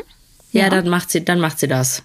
Ja, das ist auf jeden Fall ein guter Ansatz. Also, was sie zuallererst über ihn machen lässt, weil er ihr das rät, ist, sie lässt überall in der Schule und auch wirklich auf dem Gehweg draußen Überwachungskameras anbringen und zahlt Tilly für seine Mühen, dass sie jetzt von den Freimaurern beschützt wird und natürlich auch die Schule beschützt wird, ein noch höheres Beratergehalt, weil sie weiß ja gar nicht, wie viel er in Wirklichkeit schon verdient. Außerdem stellt Tilly jetzt einen 24-Stunden-Sicherheitsdienst in Form eines riesigen polnischen Wachmanns ein, der da mit einem Rottweiler rauf und runter patrouilliert und Einmal lässt Tilly wirklich die komplette Schule abriegeln und alle Klassenzimmertüren abschließen, weil er eben sagt, hier ist gerade eine Bedrohungslage und dann sagt er gleich, kommt hier der Chef vom Verteidigungsministerium und alle müssen in den Klassenräumen bleiben und so. Also er macht auch irgendwie alle komplett wahnsinnig und Ghislaine merkt natürlich auch sehr schnell, dass sich das auf ihre Psyche niederschlägt. Und die anderen merken das auch. Also Mitarbeiterinnen sagen später, dass sie jetzt wirklich nur noch zum Beispiel mit Sonnenbrille zur Schule kommt, die sie draußen und drinnen trägt, als wenn sie sich irgendwie verstecken will. Ja, dazu oh kommt, sie nimmt in kürzester Zeit extrem viel ab, was halt auch allen Leuten auffällt, weil sie die ganze Zeit in so einem Dauerstress ist und dann auch vergisst zu essen und so. Und sie warnt jetzt eben auch wirklich ganz konkret das Personal, sich vor den Freimaurern in Acht zu nehmen. Boah, ist das krass, was jemand auslösen kann, mhm. oder? Ich meine, es war vorher schon stressig in ihrem Leben aufgrund der ganzen Situation, privat und aber auch vor allen Dingen, glaube ich, beruflich. Mhm. Oh nein, das tut mir so leid. Mhm. Interessant ist jetzt auch, dass Glens ältester Bruder Philipp, der mittlerweile 63 ist, als der hört, dass die Freimaurer der Familie auf den Fersen sind, wirklich sofort so reflexartig sagt, ach, das habe ich doch schon immer geahnt und so. Und da gibt es eigentlich gar keinen Grund für. Das ist wirklich nur ein absolutes Symbol dafür, wie weit verbreitet dieser Verschwörungsglaube ist rund um die Freimaurer. Also das Verrückte ist eben, dass sogar die Freimaurer selbst von den Katholiken verfolgt wurden. Und ich glaube aber in Philipps Kopf ist es so, oh ja, äh, unsere Vorfahren wurden damals äh, verfolgt und wahrscheinlich waren da auch schon die Freimaurer schuld. Das ist so ein bisschen mhm. so sein Glaube jetzt, ohne sich damit weiter befasst zu haben. Und Tilly füttert diese Gedanken jetzt auch noch, indem er wirklich ständig darauf aufmerksam macht, dass die Familie auch wirklich schon seit geraumer Zeit von den Freimaurern verfolgt werden. Also nicht erst seit gestern. Also eigentlich quasi sind die in einer ähnlichen Situation wie ihre vorherigen Generationen, die eben aber von den Katholiken verfolgt wurden. Als Geheimagent darf er natürlich eigentlich nicht so viel über seine Mission verraten, aber weil einige Mitglieder der Dividrins schon so ein bisschen skeptisch sind, allen voran natürlich Guilains Ehemann Jean, der ja auch, wie gesagt, Journalist von Beruf ist und deswegen alleine schon, glaube ich, die Situation ein bisschen anders hinterfragt als die anderen. Und deswegen rückt Tilly mit immer mehr Details raus. Er sagt jetzt, er würde für eine humanitäre Organisation namens Blue Light Foundation arbeiten. Und das ist natürlich auch komplett ausgedacht. Also dieser Name wird jetzt einfach so ins Spiel gebracht, weil er sozusagen sich nochmal so ein bisschen von dem Verteidigungsministerium abspalten muss, weil auch da Jean schon immer mehr Fragen stellt und sagt, ja, aber also wo bist du denn da im Verteidigungsministerium und mit wem arbeitest du da und erzähl doch mal und so. Und deswegen ist es jetzt die Blue Light Foundation. Schöner Name, oder? Ich glaube aber auch, dass sie an so einem Punkt schon sind, dass der die auch Pipi Kaka Foundation hätte nennen können und die hätten gesagt, ja, ja, das ist wichtig, dass wir diese Pipi Kaka Foundation jetzt hier haben, weil wir sind wirklich bedroht. Das ist, äh, das ist danke, mhm. dass du das machst. Thierry Tali. Es ist jetzt auch so, wenn die alle bei irgendwelchen gesellschaftlichen Zusammenkünften im Schloss sitzen, wo Tilly jetzt auch wirklich immer öfter dabei ist und dann sein Handy klingelt, dann lässt er alle wissen, dass das der Präsident der geheimen Organisation ist. Und dann muss Tilly erstmal sich einen diskreten Ort suchen zum Telefonieren und dann bekommt er immer hochbrisante Informationen darüber, wie gerade die Sicherheitslage aussieht, also wie gefährdet die Familie und ihr Vermögen gerade ist. Und eines Tages kommt er von einem solchen Gespräch mit einem sehr besorgten Gesichtsausdruck zurück und sagt, Leute, wir haben ein Problem. Ich habe Satellitendaten auswerten lassen und es ist Folgendes dabei rausgekommen. Jemand hätte bei den Dividrins heimlich Funksonden und Wanzen eingebaut, und zwar im Schmuck und in den Antiquitäten. Und da sind natürlich alle total ratlos, so nach dem Motto, was sollen wir denn jetzt machen? Aber Thierry Tilly bietet selbstverständlich Hilfe an. Er könnte den Schmuck und auch die anderen Wertgegenstände Oh natürlich erstmal in Sicherheit bringen. Gar kein Problem für ihn. Er weist dann aber auch noch nebenbei darauf hin, dass die Freimaurer natürlich auch ihre Hände im Immobilien- und Bankenwesen in Frankreich hätten und somit natürlich auch ihre Konten und ihre Immobilien und Grundstücke in Gefahr wären. Und noch viel beiläufiger erwähnt Tilly dann, dass er ja tatsächlich sehr vertrauenswürdige Leute in der Finanzbranche kennt und bei denen würde auch sein Geld in Sicherheit sein und nebenbei bekommt er auch noch jeden Monat 12 bis 14 Prozent von seinen Investitionen obendrauf. Also er verdient quasi im Schlaf ganz viel Geld damit. Und ich glaube, ich brauche dich jetzt eigentlich nicht fragen, was du glaubst, was passiert, oder? Ich finde das so krass, weil das sind ja so viele, dass da nicht ein paar Leute sagen, jetzt hört mal auf mit der Scheiße. Also, dass ihr dem schon den Schmuck gegeben habt, reicht ja wohl. Äh, wir müssen jetzt nicht noch unsere Immobilien abgeben oder zumindest, dass er das alles jetzt hier kontrolliert und darauf aufpasst. Ja, ich glaube, er schafft es natürlich immer auch in kleinen Gruppen mit den Leuten zu reden und wenn sich bei irgendwem der Oma halt, ne? ja mit der Oma, aber auch vor allen Dingen jetzt eben Philippe und Charles Henri und nochmal als Erinnerung, ne? also das sind Manager, das sind Arzt, Politiker, dann diese Matriarchin und trotzdem alle drei stehen da jetzt und überschreiben Thierry Tilly teilweise ihre Grundstücke, ihre Das ist Konten. Nein, Die nein. geben dem Schmuck, Wertpapiere und so weiter alles in der Hoffnung, dass ihr Hab und Gut so vor den Freimaurern geschützt wird. Und nebenbei finden sie es natürlich jetzt auch nicht so schlecht, dass dann da jeden Monat auch noch ein bisschen Geld dazu mit reinkommt. Also innerhalb von kürzester Zeit bekommt Thierry Tilly von der Familie de Vedrin schon Vermögenswerte von knapp einer Million Euro. Also ist der eigentlich so eine Art Motivationscoach, oder? Also so, ey, ich äh, hier mit so Schneeballsystem. Ja. So, nur, dass er das für sich alleine macht, das Schneeballsystem. Und dann so, ey, du hast ein Schloss und du willst aber zwei Schlösser, dann äh, klicke jetzt hier auf mein Programm und äh, ich kann dir helfen, wie du aus ein Schloss zwei Schloss machst. Weißt du? Ja, ich finde es aber bei, bei seinem System noch ein bisschen perfider, weil es ja alles sich die ganze Zeit um diese Angst dreht, ne? Die Freimaurer, die Freimaurer, die Freimaurer, Ja. die kommen, die holen euch, die nehmen euch alles weg. Und das macht er ja nur, weil Guylaine ihm auch so viel erzählt hat über die Geschichte der Familie und dass die schon immer so alles so beschützen wollten und Angst haben, alles zu verlieren und untereinander alle auch so neidisch sind. Und dann ist der große Bruder eifersüchtig auf den Kleinen und sie ist eifersüchtig auf die und, da- Ja, okay. und all das nutzt er halt und spielt das so hart untereinander gegeneinander aus.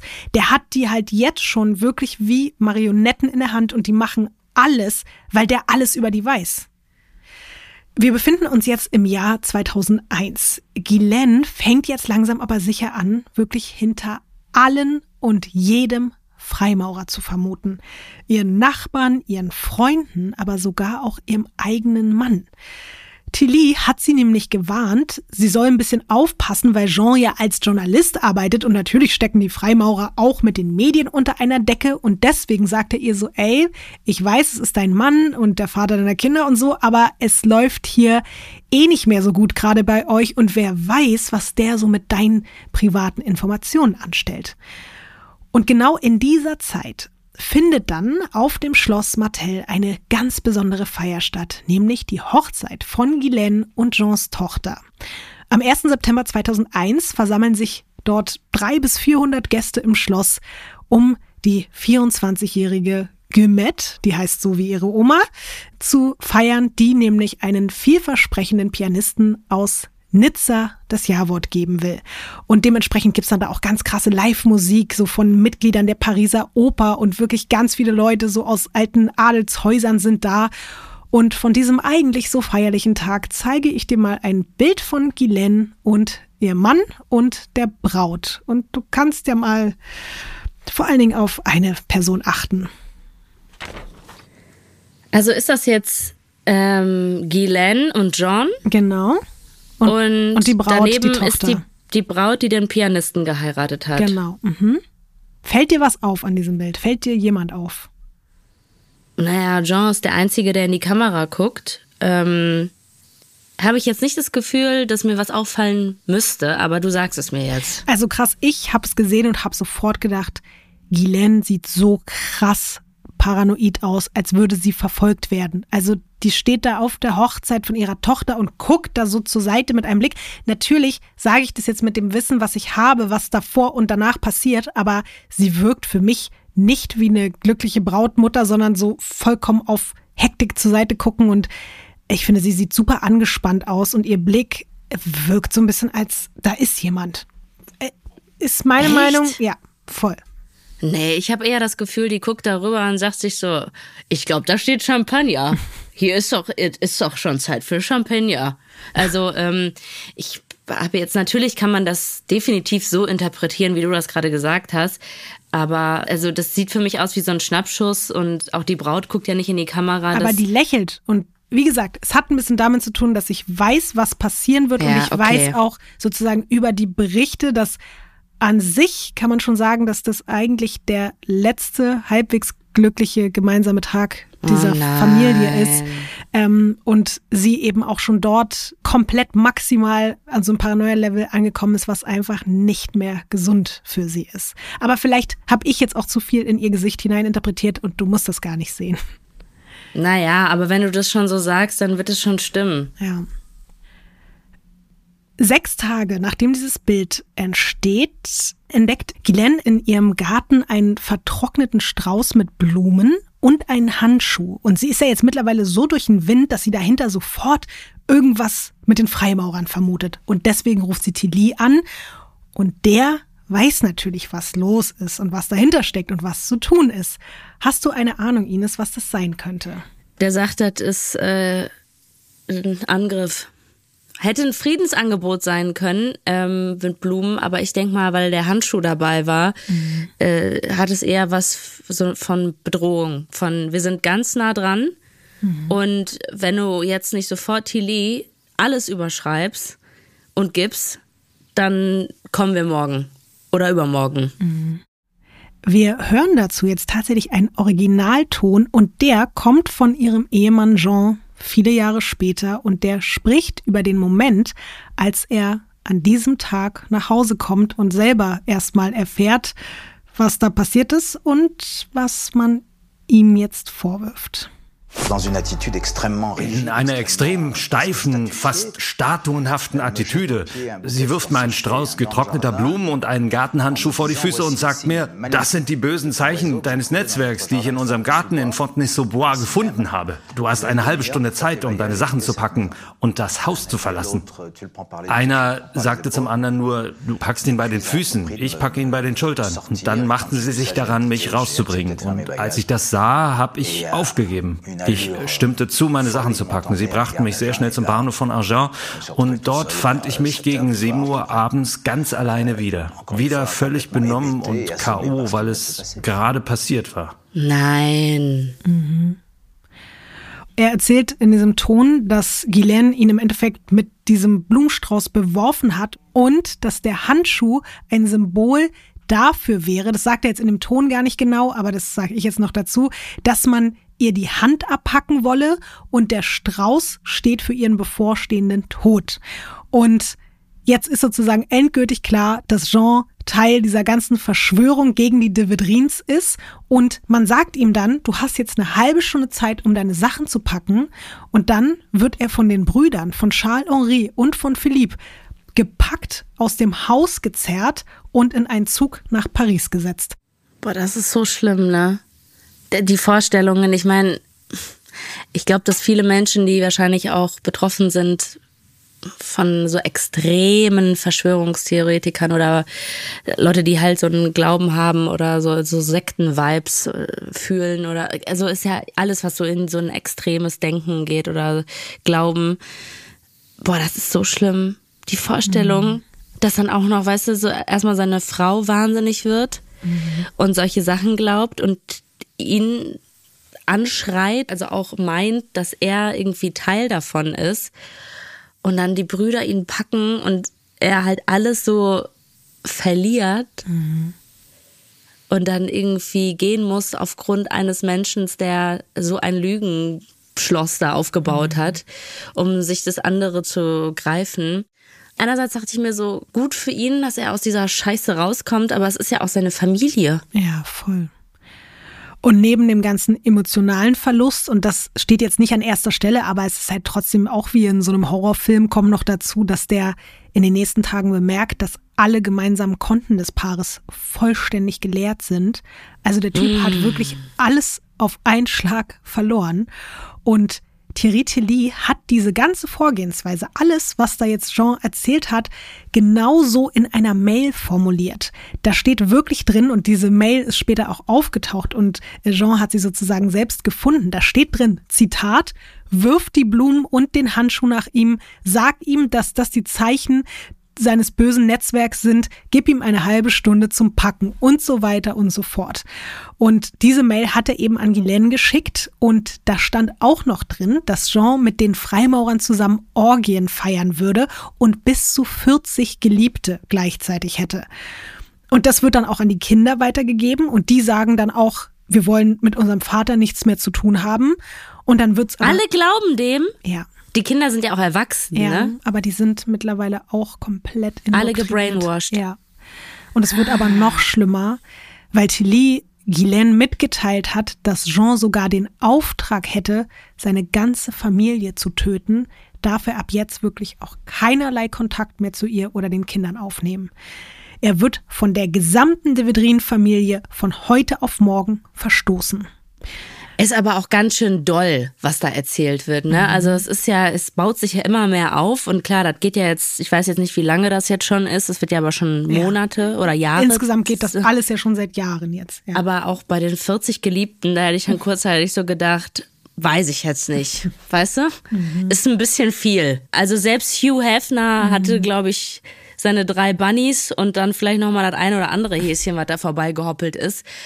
Aber 40 Geliebten und dann noch die Orgien, da hätte ich schon gedacht, ja gut, das ist jetzt, da weiß ich jetzt nicht. Ja, es klingt jetzt wirklich für uns komplett absurd, aber ich glaube, da passt es halt in dieses Bild rein, dass da so satanische Orgien gefeiert werden und da ist es dann schon wieder gar nicht mehr so abwegig, dass dann da 40 Geliebte irgendwie auch im Spiel sind. Jean sagt später über den Mann, der ihm eigentlich seine komplette Familie und auch sein, sein Leben genommen hat, Zitat, Thierry Tilly war eine Art Gehirneinbrecher. Er öffnete ihre Köpfe, nahm ihre Gehirne heraus und steckte ein neues herein.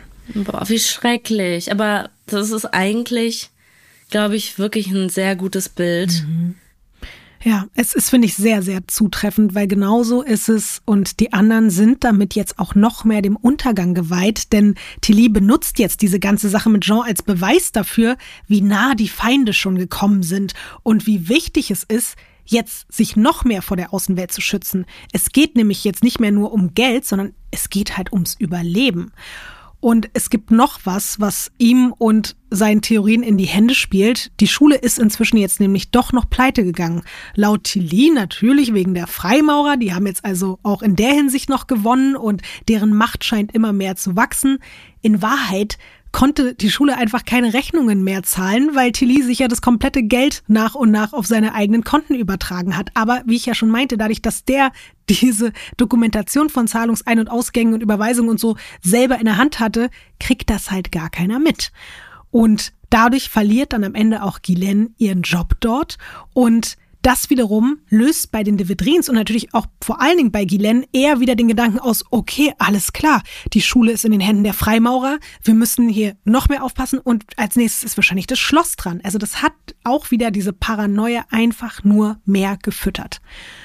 Und so kommt es, dass sich ab 2002 auf den Rat von Tilly insgesamt elf Mitglieder der Familie nach und nach anfangen, im Schloss Martell zu verschanzen.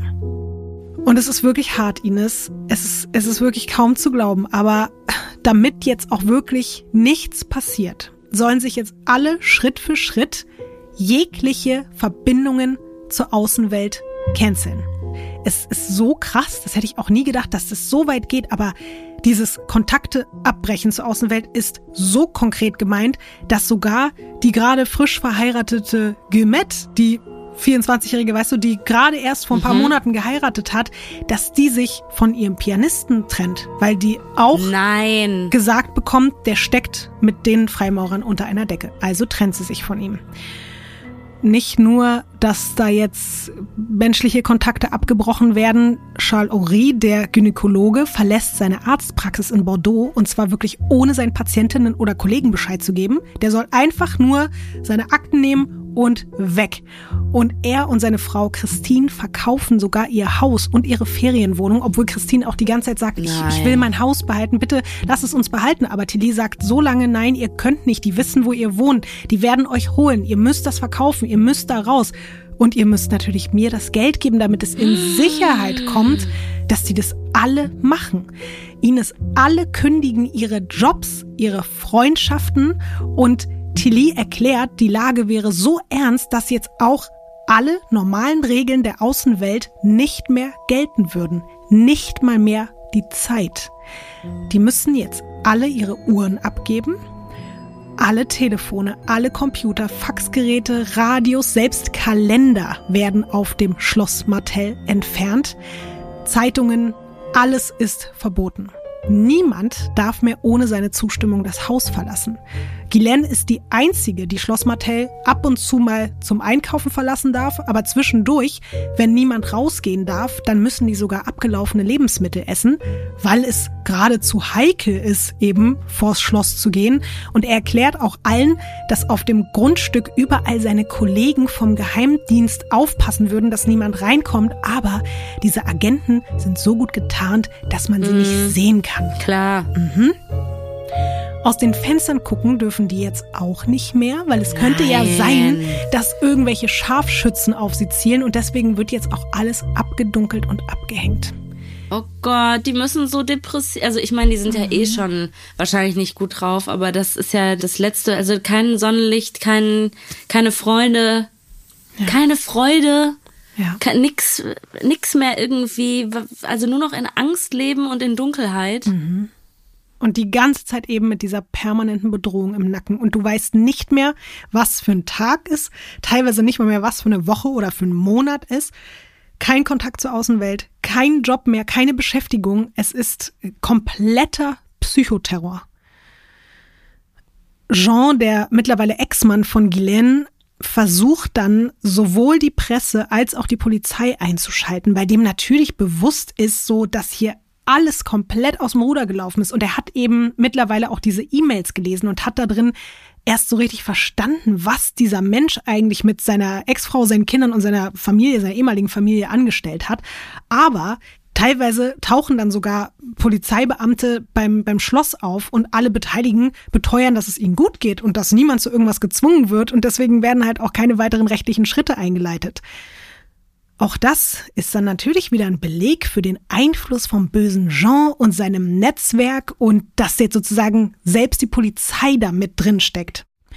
Die de Vedrins sind quasi von allen Seiten umzingelt und irgendwann hört die gesamte Familie dann auch auf Tillys Ansagen auf, Rechnungen und Steuern zu bezahlen.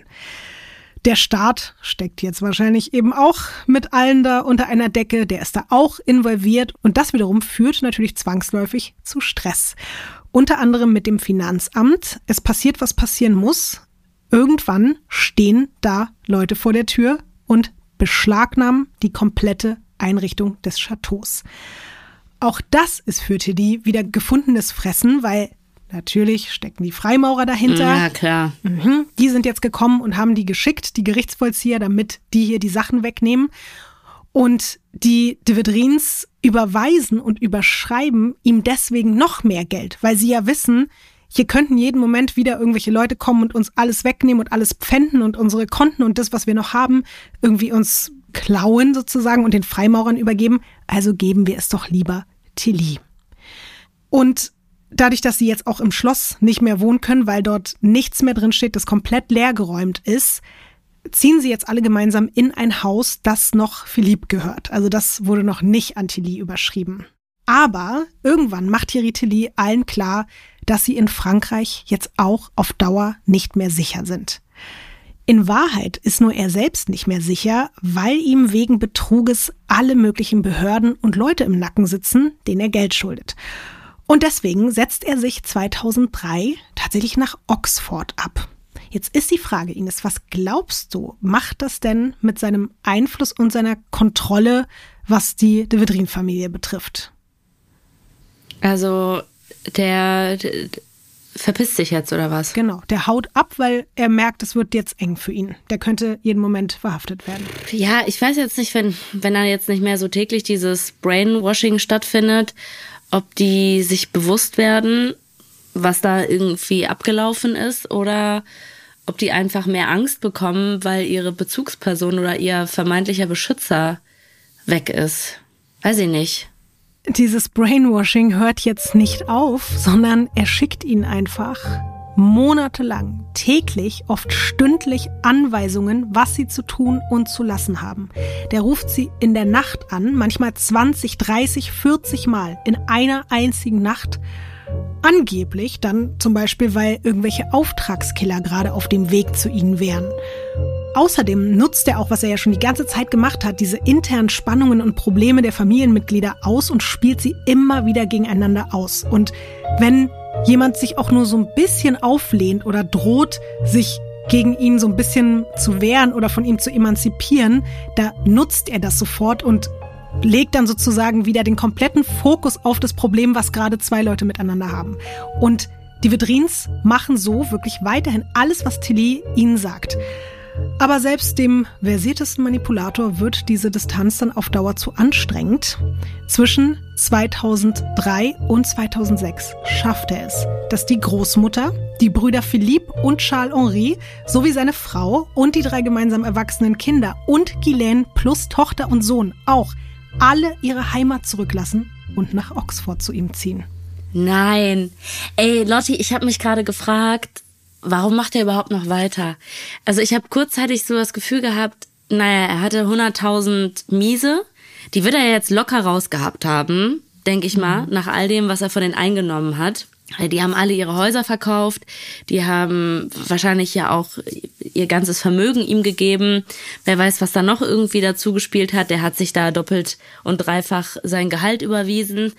Also ihm ging's nicht nur um das Geld. Er hat ja trotzdem, weil ich habe mich gerade gefragt, was will er denn noch?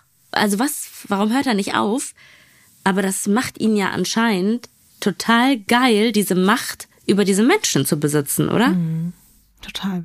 Aber er hat auch immer noch nicht alles, das kommt noch dazu. Also gerade ein Philipp hat ihm zum Beispiel noch nicht so viel überschrieben wie der andere Bruder und er, glaube ich, denkt sich schon immer noch so, ich kann die noch weiter ausquetschen, ich kann die Kuh noch weiter melken, aber ich glaube auch, dass das, was du gerade gesagt hast, auch weiter eine Rolle gespielt hat.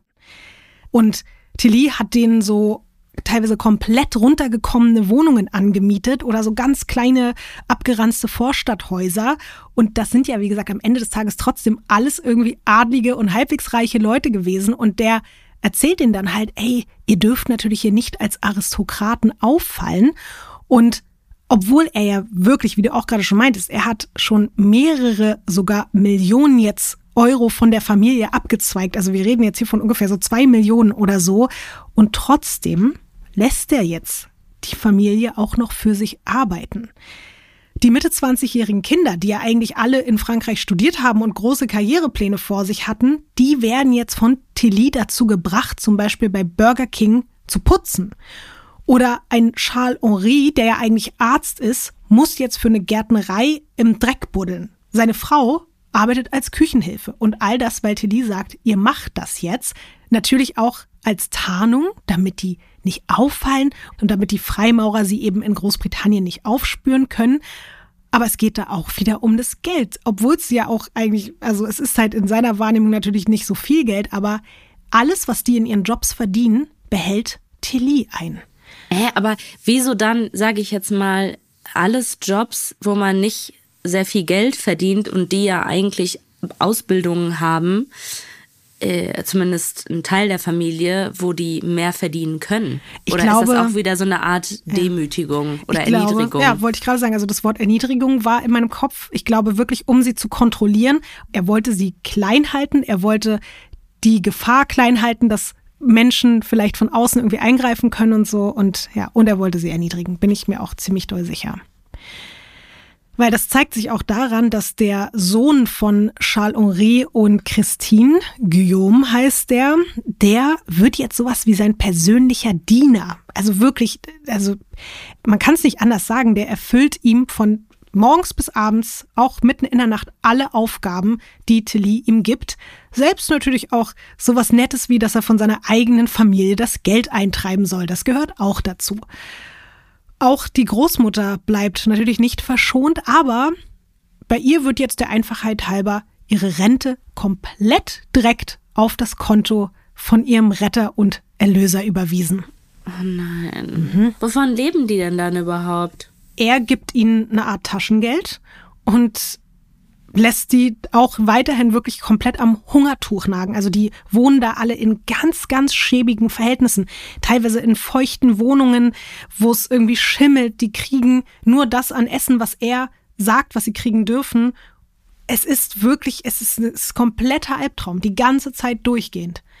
Später heißt es, Tilly habe es durch seine Fähigkeit, Menschen zu manipulieren, geschafft, dass die gesamte Familie, ohne es zu merken, ihren Adelsstand gegen eine Form der Leibeigenschaft getauscht hat. Und während sich die Lage für die de Vedrins immer weiter zuspitzt, gibt es jemanden, und ich glaube, darüber wirst du dich sehr freuen, der im Hintergrund weiter um seine Familie kämpft. Jean hat nämlich die letzten Jahre weiterhin endgültig begriffen, dass seine Ex-Frau und seine Kinder einfach in den Händen eines Psychopathen gefangen sind, obwohl sie jetzt quasi nicht physisch festgehalten werden, sind sie ja trotzdem auf eine Art seine Geiseln. Und deswegen hat er sich einen Sektenspezialisten eingeschaltet, er ist halt auch Anwalt und er hofft jetzt endlich von der Justiz ernst genommen zu werden. Und der sammelt Beweise, geht an die Presse, geht, wie gesagt, immer wieder auch zu irgendwelchen Staatsanwaltschaften und so. Jetzt ist die Frage, Ines, was glaubst du, was passiert? Also ich finde es eh krass, dass er nicht ernst genommen wird, weil ich dachte gerade auch so weiße Adelsfamilien, dass sie da ziemlich ernst genommen werden und dass das Interesse da ganz groß ist. Ich hoffe schon, dass ihm jetzt Leute helfen möchten und dass sie dem glauben. Ich habe hier aufgeschrieben auf die Frage, was glaubst du, was passiert? Nichts. Nichts. Ja. Ah, scheiße. Ja. Ja. Es erscheint irgendwie Oh zwischendurch Mann. mal ein kleiner Artikel in irgendeinem Lokalblatt, aber das war's auch. Ansonsten passiert wirklich nichts, nichts, nichts. Und in Oxford kommt's aber derweil zu einer weiteren komplett absurden Eskalation. Das Geld wird jetzt nämlich immer knapper, also das sagt Tilly, der ja das Geld verteilt, und die Streitereien und Vorwürfe untereinander werden immer größer. Tilly verkündet, die Feinde hätten sie nun auch hier aufgespürt und umzingelt. Alle sind in Lebensgefahr. Und deswegen müssen sie nun das verkaufen, was ihnen am heiligsten ist. Du ahnst es vielleicht, Ines. Es geht um das Schloss. Um das Schloss so, Martell. ich dachte ihre Organe. Okay, aber ähm, Nee, das Schloss ist ein bisschen Ja. wichtiger als die Organe, würde ich sagen. okay, ja. Es geht jetzt um das Schloss und das scheint endgültig alle zu brechen, weil die machen das jetzt. Sie machen es natürlich, weil es keine andere Möglichkeit gibt und weil Tilly sagt, ihr müsst das jetzt Die tun. sind doch alle schon gebrochen. Ja, ich glaube, das gibt denen den Rest, wirst du vielleicht auch merken. Und es ist halt das, worum die gesamte Familie über Jahrhunderte gekämpft hat und das ist jetzt verloren. Und natürlich kümmert sich um den Erlös Tilly zusammen Klar. mit seinem Handlanger Guillaume. Also der Sohn ist da jetzt so nah an seiner Seite auch dran, dass es wirklich total schrecklich auch noch ist. Die Beziehung zu seinen Eltern zerbricht immer doller, je mehr Zeit er mit Tilly verbringt und seine Mutter Christine, die mittlerweile 58 Jahre alt ist, die ja eben die Frau von Charles Henri ist, die wird immer unglücklicher, der geht's immer schrecklicher und sie will immer mehr einfach nur noch nach Hause, nach Frankreich zurück. Und sie will sich halt auch nicht mehr verstecken. Also es ist richtig schlimm. All das, was jetzt diese ganzen Jahre da stattgefunden hat, auch dass sie keine Freunde haben darf und so, das kommt jetzt alles in ihr hoch. Sie möchte einfach wieder so wie früher leben. Sie will ihr altes Haus zurück und so. Und das spürt natürlich auch Tilly. Und wir wissen ja, was er mit Leuten macht. Das haben wir ja schon bei Jean gesehen, die eben da nicht so gut funktionieren und die ein Problem für ihn darstellen können. Eines Tages trommelt er die Familie zusammen und erklärt Folgendes. Christins Mädchenname würde Hüterin der Mine bedeuten und das wäre ein Zeichen dafür, dass sie den Schlüssel zu einem riesengroßen Schatz besitzen würde. Es ist nämlich laut ihm so, dass die französischen Könige ihrer Familie unfassbar viel Gold vermacht hätten und das würde von Generation zu Generation weitergegeben werden und wird aktuell in einem Banktresor im Ausland aufbewahrt. Und um jetzt die Familie de Vedrin und auch ein Stück weit die ganze Welt zu retten, damit die Freimaurer jetzt nicht alles übernehmen können und diesen Krieg jetzt nicht auch noch gewinnen, braucht jetzt die Familie und natürlich Tilly das Geld. Christine soll jetzt den anderen sagen, wo sich dieses Geld befindet. Ines, was glaubst du? Wie reagieren denn jetzt die anderen, aber auch Christine selbst auf diese Information von Thierry Tilly? Also ich glaube, die anderen sagen, äh, give the money, ne? Äh, und sie denkt sich so, was für eine Money, äh, was für ein Schatz. Und ich hoffe, dass sie dadurch dann nochmal mehr merkt, ich muss hier weg ich will hier auch nicht mehr sein und das ist alles, das ist jetzt, das ist wirklich zu viel Scheiße. Das kann alles nicht mehr stimmen. Mann, Lotti, ich kann nicht mehr. Ich weiß nicht. Scheiße, hilf mir. Ja, sie Was ist, sagt wer? Sie ist ähnlich verwirrt wie du, weil sie ist wirklich so richtig so, sie weiß gar nicht mehr, was stimmt. Sie ist so überfordert. Sie weiß nicht mehr so richtig, hab ich jetzt vielleicht wirklich einfach irgendwie den Namen von dieser Bank vergessen? Und die anderen wiederum sind so, okay, oh mein Gott, wir brauchen diesen Schatz, komme was wolle. Keiner von denen zieht jetzt in Betracht, dass das komplette, ausgedachte, wahnsinnige Scheiße von Thierry Tilly ist, aber davon sind die ja eh ganz weit entfernt. Und am Anfang sind jetzt die anderen Familienmitglieder noch super lieb zu ihr, weil die wollen ihr natürlich helfen, ihre Erinnerungen zurückzubringen. Und naja, Guylaine, die wollen, glaube ich, ja. das, da, da, den Schatz, nicht so wirklich ja. die Erinnerung. Ja, aber es geht helfen. ja damit einher. Sie sind auf jeden Fall super lieb zu ihr. Guylaine backt Kekse und Kuchen, kocht ihr Tee. Alle stellen ihr ganz freundlich Fragen. Aber Christine erinnert sich einfach nicht. Und währenddessen rücken natürlich auch die Angreifer draußen immer näher. Thierry Tilly sagt dann, die haben schon das Haus hier in Oxford umzingelt und das wird natürlich alles die ganze Zeit immer mehr mit so Druck behaftet, weil er dann sagt, guck mal da draußen, wir müssen die Vorhänge wieder zuziehen, da kommt der und der steht schon da hinterm Haus und so. Und tatsächlich ist es jetzt so, dass Philippe, Charles-Henri, Guylaine und Christine teilweise sogar auch zusammen mit den Kindern und Tilly sich in diesem Haus verschanzen. Es ist wieder diese gleiche Situation wie damals im Schloss. Es gibt keine Uhren, keine Telefone, die Fenster sind verdunkelt und alle befinden sich nach ihrem Gefühl in akuter Lebensgefahr. Tilly sagt immer wieder, wie ernst es ist, dass sie noch nie so bedroht waren und dass die Zeit davon rennt. Er wiederholt immer wieder, wir brauchen den Namen dieser Bank, sonst werden wir hier alle sterben. Also werden die Methoden, um Christine zum Sprechen zu bringen, jetzt immer härter. Sie wird in einen Raum im Keller gebracht und muss sich dort in der Mitte dieses Raums auf einen Stuhl setzen. Sie bekommt ab jetzt nichts mehr zu essen, kein Trinken mehr und ab einem gewissen Zeitpunkt darf sie auch nicht mehr auf Toilette gehen. Das ist nicht dein Ernst. Ja. Und du musst dir vorstellen. Also die foltern die jetzt. Ja. Da sitzt ihre eigene Familie um sie rum und sie wird, tatsächlich kann man nicht anders sagen, gefoltert. Das geht erst ein paar Stunden so, plötzlich ist ein Tag vergangen und dann mehrere Tage. Und jetzt kommt natürlich die gute alte klassische Methode, die wir hier schon so oft gehört haben. Niemand darf mehr schlafen, vor allen Dingen nicht Christine. Tilly, der in einem Nebenraum sitzt, hat angeordnet, jedes Mal, wenn ihr die Augen zufallen, muss sie jemand kneifen. Du musst dir vorstellen, die sitzt da und ist komplett fertig nach zwei, drei Tagen, die kann nicht mehr. Und ihre eigenen Familienmitglieder kneifen sie in den Körper, damit sie nicht einschläft, sogar ihr eigener Mann, den sie halt total liebt. Und der kneift sie jetzt. Sie wird jetzt abwechselnd von allen angeschrien, gekniffen und wenn sie versucht aufzustehen, wird sie wieder auf den Stuhl gedrückt. Im Nebenraum sitzt ja wie gesagt Tilly und der kommt immer wieder rein und erkundigt sich, wie die Befragung läuft und Christine ist jetzt mittlerweile selbst davon überzeugt, dass dieser Schatz der Könige wirklich existiert. Und sie verzweifelt daran, dass sie einfach nicht sagen kann, wo sie den finden können, weil sie will ja selbst diesen Schatz jetzt haben, damit alle gerettet werden können. Und das macht die Situation noch viel schrecklicher. Sie will da raus und gleichzeitig will sie aber auch helfen und sie weiß gar nicht mehr, wo oben und unten ist. Und diese Vernehmung geht jetzt mittlerweile seit einer Woche so. Es bleibt auch irgendwann nicht mehr bei Schreien und beim Kneifen. Tilly droht nun, Christine zu erschießen. Nein. Aber weil sie immer noch nicht weiß, in welchem Tresor das Vermögen gebunkert ist, fängt er irgendwann an, auch mit seinen Fäusten auf sie einzuschlagen. Und es wird noch schlimmer.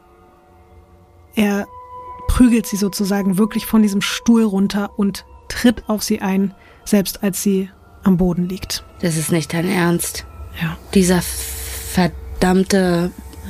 Ihm reicht das nicht mehr, dass er diese Machtspielchen spielt, sondern er wird jetzt auch noch so körperlich so aggressiv, Ja. obwohl er ja selber eigentlich weiß, dass dieser Schatz gar nicht existiert. Ja. Also ihm reicht das nicht mehr, einfach nur die wie Marionetten zu behandeln, sondern er muss jetzt auch noch gewalttätig werden. Ja. Es ist eine komplette Ausnahmesituation und die geht insgesamt, was ich dir da gerade erzählt habe, zwei Wochen.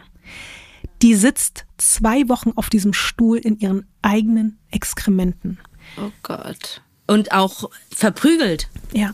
Und on top wird sie auch noch die ganze Zeit gekniffen. Und angebrüllt, die Leute wirklich und ihr von ihrer eigenen Familie. gegessen. Sie kriegt immer so viel jetzt zu trinken und zu essen, dass sie halt nicht verhungert und nicht verdurstet. Aber nur so viel. Es ist absolute Folter. Es ist einfach nur komplett grauenhaft. Und um sie rum ihr eigener Ehemann, ihre Schwägerin, ihr Schwager, ihr eigener Sohn, der jetzt auch noch der Handlanger von Thierry Tilly ist, selbst der macht mit. Das ist echt ein Streifen für einen Horrorfilm. Ja. Wo du dir so denkst, boah, wer hat denn da irgendwie psychisch mal Vollgas gegeben, irgendwie, äh, um sich sowas auszudenken. Aber das ist ja eine echte Geschichte. Ich habe gerade wirklich gerade auch, also wirklich auch gerade so einen Moment gehabt, wo ich gedacht habe, träume ich das jetzt? Oder erzählst du mir wirklich gerade diese Geschichte? Ja, leider ist das kein Traum, aber wahrscheinlich hat sich das Christine und die anderen aber auch eben immer wieder auf eine Art gefragt. Es ist nämlich auch so, dass eigentlich nur, weil alle nicht mehr können, nicht nur die Geisel, sondern auch ihre Verwandten und auch Tilly selbst irgendwann keine Nerven mehr haben und irgendwann alle realisieren, okay, die weiß nichts, die wird das, da kommt nichts mehr raus und deswegen wird Christine dann freigelassen. Und was ich auch so krass finde, sie hat für immer danach Probleme mit dem Laufen. Also sie humpelt danach. Ihre Hüfte ist so schwer beschädigt und sie geht danach natürlich auch nicht zum Arzt oder irgendwas, weil die dann erstmal weiterhin trotzdem noch in dem Haus wieder festgehalten werden. Ja, dass sie für immer auch einen Schaden davon trägt, nicht nur mental. Viele sind sich auch im Nachhinein sicher, dass diese Situation, wenn alle anderen noch weiter durchgehalten hätten, wahrscheinlich auch für sie tödlich geendet wäre. Was glaubst du jetzt, Ines? Was folgen für Konsequenzen aus dieser Aktion oder folgen überhaupt welche aus dieser Aktion? Was passiert jetzt? Also ich meine, positive Konsequenzen wären ja, dass die jetzt vielleicht mal begriffen haben, was halt gerade für eine abgefuckte Scheiße stattgefunden hat.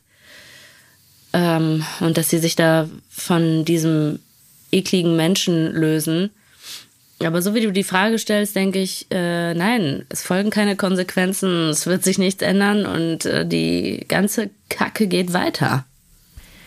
Ich freue mich, dass ich dich jetzt einmal positiv überraschen darf. Es gibt nämlich Konsequenzen und die sind gar nicht unbedingt geplant. Es ist nämlich so, dass nach diesem ganzen Wahnsinn tatsächlich Tilly so ein bisschen die Zügel lockert und alle wieder ein bisschen mehr auch ihr Leben leben dürfen, in Anführungszeichen. Und es passiert dann eben auch, dass Christine, nachdem sie sich erstmal wochenlang natürlich erholen muss von diesem ganzen schrecklichen Dingen, die sie da im Keller erlebt hat, Und dann geht sie eben auch wieder arbeiten und Monate später ist sie immer noch so überfordert und verwirrt, dass sie nach vielen Fragen darüber, warum sie humpelt und wieso eigentlich sie und ihr Mann trotz diesem adligen Namen gar kein Geld mehr haben und so weiter, irgendwann so ein bisschen weich wird in Anführungszeichen und ihrem Chef, bei dem sie da in der Küche arbeitet, so ein bisschen anfängt, sich anzuvertrauen. Sie erzählt dann da von der Zeit im Keller und sie erzählt von den Freimaurern und sie berichtet dann auch, wie einflussreich dieser gewisse Monsieur Tilly wäre und was ich auch ganz absurd und ganz herzzerreißend finde, sie sagt sogar, dass sie immer noch ein ganz schlechtes Gewissen hätte, weil es ja diesen Schatz gäbe und sie sich nicht mehr erinnern könnte, wo der Schatz ist. Und ihr Chef guckt sie an und sagt, Du erinnerst dich nicht, weil es keine Erinnerung gibt. Das ist alles erfunden. Und es ist zum ersten Mal so, dass ihr das jemand sagt, weißt du? Vorher hat sie das alles überhaupt nicht in Betracht gezogen. Es war für sie ja alles komplette Realität. Und er sagt dann so nach dem Motto, ich, ich kann dir helfen, ich, wenn du willst, ich, ich mache irgendwas, ich kann mit deinem Sohn reden, ich rede mit diesem Tilly-Typen, ich, ich mache irgendwas. Und sie sagt so auf gar keinen Fall, Thierry Tilly ist ein allmächtiger Mann und so nach dem Motto, der kann dich zerstören, wenn er das will. Und ihr Chef erwidert nur, und das ist an sich klingt es erstmal vielleicht wie ein plumpes Zitat, aber das verändert auch ganz, ganz viel bei Christine. Er sagt nämlich, Unsinn, der ist nur ein kleiner Idiot. Und für sie war das ja so jetzt über Jahre, über so viele Jahre hinweg der einflussreichste, krasseste Typ, der die im Endeffekt irgendwie die Weltordnung in der Hand hat und da steht dann plötzlich jemand vor ihr und sagt, das ist ein kleiner Idiot, das ist nichts was von dem, was du denkst, was er ist. Und dieses Gespräch führt dazu, dass Christine de Vedrin sich in London heimlich mit dem Anwalt trifft, der schon seit Jahren ihren ehemaligen Schwager Jean vertritt. Und langsam aber sicher realisiert sie, was ihr und den anderen da eigentlich passiert ist, all die Jahre. Und im März 2009, also jetzt wirklich mehr als zehn Jahre ja schon, nachdem der Mensch in das Leben dieser Familie getreten ist, schafft sie es dann, mit seiner Hilfe nach Bordeaux zu flüchten. Sie geht dort direkt zur Polizei und packt alles aus, von der ersten Begegnung mit Thierry Tilly bis heute, also eben diese zehn Jahre arbeitet sie da systematisch auf und erzählt jedes Detail, wie Tilly sie und ihre Familie und ihr Vermögen zerstört hat. Und vor allem erzählt sie natürlich auch, wie sie wochenlang gefoltert und misshandelt wurde. Jetzt ist die Frage, Ines, was glaubst du, was passiert mit Thierry Tilly? Also ich möchte ehrlich gesagt nichts anderes akzeptieren, als dass man den sucht. Oder das ist halt wieder so eine Sache von wegen, ja, das ist ja jetzt, also ist nicht unser ähm, Aufgabengebiet hier. Wir sind ja jetzt in Frankreich, der ist in Oxford, tut mir leid. Also ähm, das musste eine andere Polizei machen. Ähm, da können wir nichts tun. Du darfst das nächste Bild umdrehen, Ines. Ich hoffe, dass dieser Wichser, Arschloch, Hundesohn da äh, in Handschellen auf diesem nächsten Foto zu sehen ist. Okay, gut. Okay. Was siehst du, Ines? Ich sehe einen, ähm, einen Psychopathen, um mhm. das jetzt einfach ja. mal äh, so aus, auszudrücken, mhm. ohne jetzt beleidigend zu werden und zwei Polizisten oder Beamte, die ihn hoffentlich da abführen. Ich glaube, dass es ein Gerichtssaal ist. Mhm. Ich habe ja vor, vorhin gesagt beim ersten Foto, dass, also wir haben uns darauf geeinigt, dass er unscheinbar wirkt, ne? Mhm. Tut er immer noch, aber jetzt, ich sehe diese Creepness in mhm. ihm, die sehe ich, das ist richtig in seinem Gesicht, ist halt so, weißt du, wie so eine Maske, die man so jeden Abend aufgetragen hat. Mhm das, das hat sich richtig so reingefressen für mich in, in sein Gesicht. Das ist krass, dass du es sagst, weil alle sagen auch später, gerade so was seinen Blick betrifft, dass er so einen ganz eindringlichen Blick hatte und teilweise nicht mal geblinzelt hat, wenn er den Leuten zugehört hat. Und das ist ja auch, also ich kann jetzt nicht ganz genau sagen, ob das jetzt psychologisch so nachgewiesen ist, aber das soll auch ein Zeichen sein, ähm, wie man Psychopathen erkennt, wenn die einfach nicht blinzeln. Und alle sprechen von diesem eindringlichen Blick, ohne auch nur einmal kurz eben mit der Wimper zu zucken oder mit den, mit den Augen. Und was auch krass ist, dass ganz viele im Nachhinein beschreiben, dass er so ein ganz festen Händedruck hatte. Also so, wenn er dir Hallo gesagt hat, hat er dabei gleichzeitig mit einer Kraft, sodass du auch direkt dachtest, okay. Also auch alle Männer, die später gesagt haben, so wenn er in die Hand gegeben hat, war das richtig wie so, ich zerquetsche erstmal alles, um dann dich freundlich anzulächeln und dich zu fragen, wie es dir geht. Er wird übrigens eben mit einem europäischen Haftbefehl ein paar Monate nachdem Christine die ersten Aussagen gemacht hat in Bordeaux, am Flughafen in Zürich festgenommen. Und obwohl er dann nach Frankreich überstellt wird und in U-Haft sitzt, dauert es noch fast zwei Monate, und das musst du dir nochmal auf der Zunge zergehen lassen. Es dauert fast zwei Monate, bis auch der Rest der Familie de Vedrin befreit wird. Also die sitzen da weiter in Oxford, nicht alle, aber viele, weil sie immer noch denken, oh Gott, wir sind in Gefahr obwohl Terry Tilly im Knast ist. Also es braucht richtig, richtig lange, bis die anfangen zu begreifen, was eigentlich passiert ist. Ja gut, aber nachdem die fast ja. zehn Jahre das gelebt haben, oder was heißt so lange, aber der ist auf jeden Fall ja schon über ja. Jahre in deren Leben gewesen und wir haben ja das Ausmaß heute kennengelernt. Also, dass die nicht irgendwie von einem auf den anderen Tag sagen, ah jo, das ergibt alles gar keinen Sinn hier. Ähm, das war schon klar. Ich muss übrigens nochmal sagen, dass ich diesen Küchenchef wahnsinnig wichtig und toll mhm. finde, dass er das so gesagt hat und nicht einfach, weil es hätte ihm auch scheißegal sein können. Ich habe jetzt übrigens, weil ich muss natürlich wie alle Geschichten immer ein bisschen Sachen straffen und ich habe jetzt dabei auch weggelassen, dass dieser Küchenchef sogar auch ihren Sohn angerufen hat und so. Also der war richtig engagiert und hat gemerkt, da stimmt was nicht und ich muss dieser Frau helfen. Also der hat schon einen großen Einfluss da auf jeden Fall drauf genommen und hat sich dann auch angelegt mit dem Sohn und mit Tilly und so. Ja, der ist schon ein, ein bisschen ein kleiner Held in dieser Geschichte. Ja, ein kleiner Engel, ja. der da reingekommen ist bei der ganzen Scheiße. Die Aufarbeitung aller Vorwürfe und natürlich auch für alle Beteiligten dieser komplett surrealen Geschichte dauert dann auch mehrere Jahre.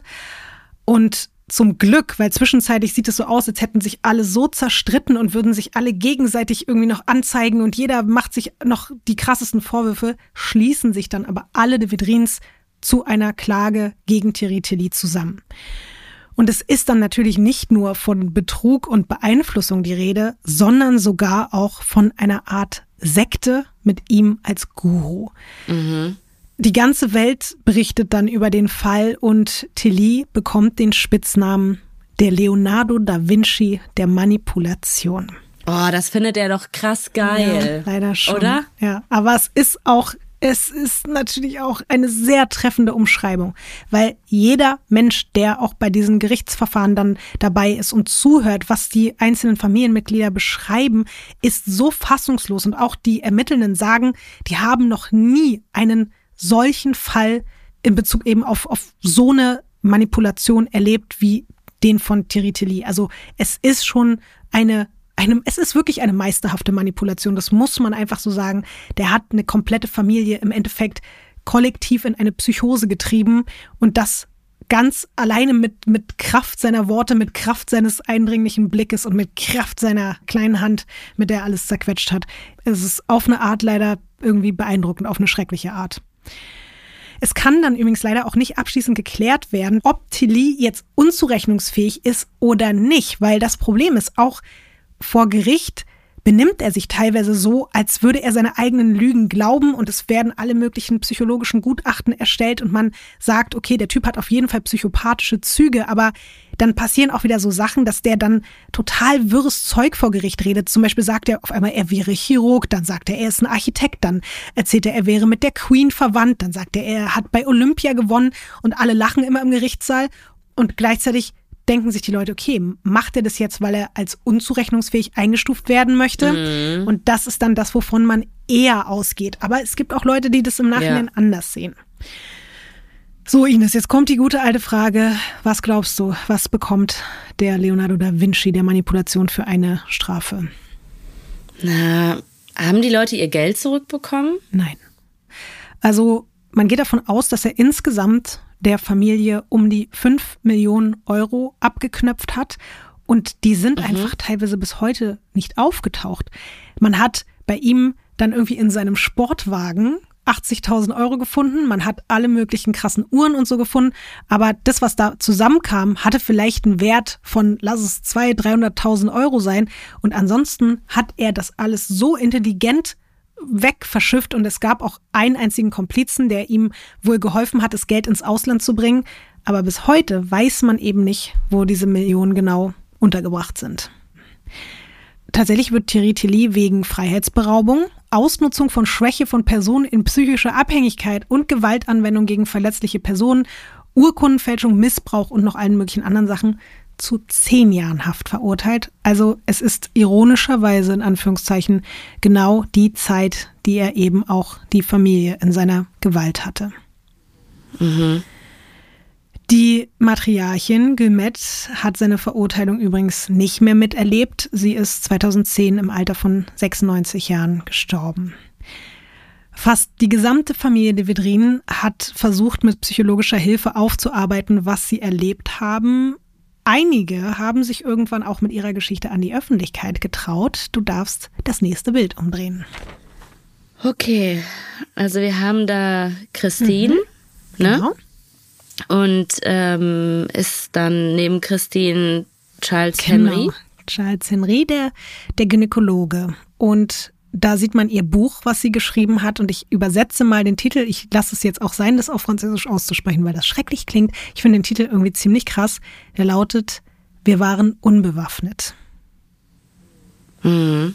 Und ich muss auch, deswegen wollte ich dir noch das Bild zeigen, dazu sagen, dass ich auch Christins Rolle in diesem ganzen, in der ganzen Auflösung sehr, sehr wichtig finde. Auch da musste ich das ein bisschen straffen und auch ein paar Infos weglassen, dass auch zwischenzeitlich ein Philipp schon dabei war, mehr oder weniger sich aus den Fängen zu befreien. Aber Christine war es im Endeffekt, die dafür gesorgt hat, dass dieser Typ ins Gefängnis gekommen ist und die diesen Wahnsinn einfach beendet hat, mit ihrem Mut auch, sich mit diesem Anwalt zu treffen und so weiter. Und deswegen finde ich das schon auch wichtig zu sagen, obwohl sie da auch dann mit am meisten gelitten hat von allen, ist sie da so als, als Stärkste auch mit rausgegangen.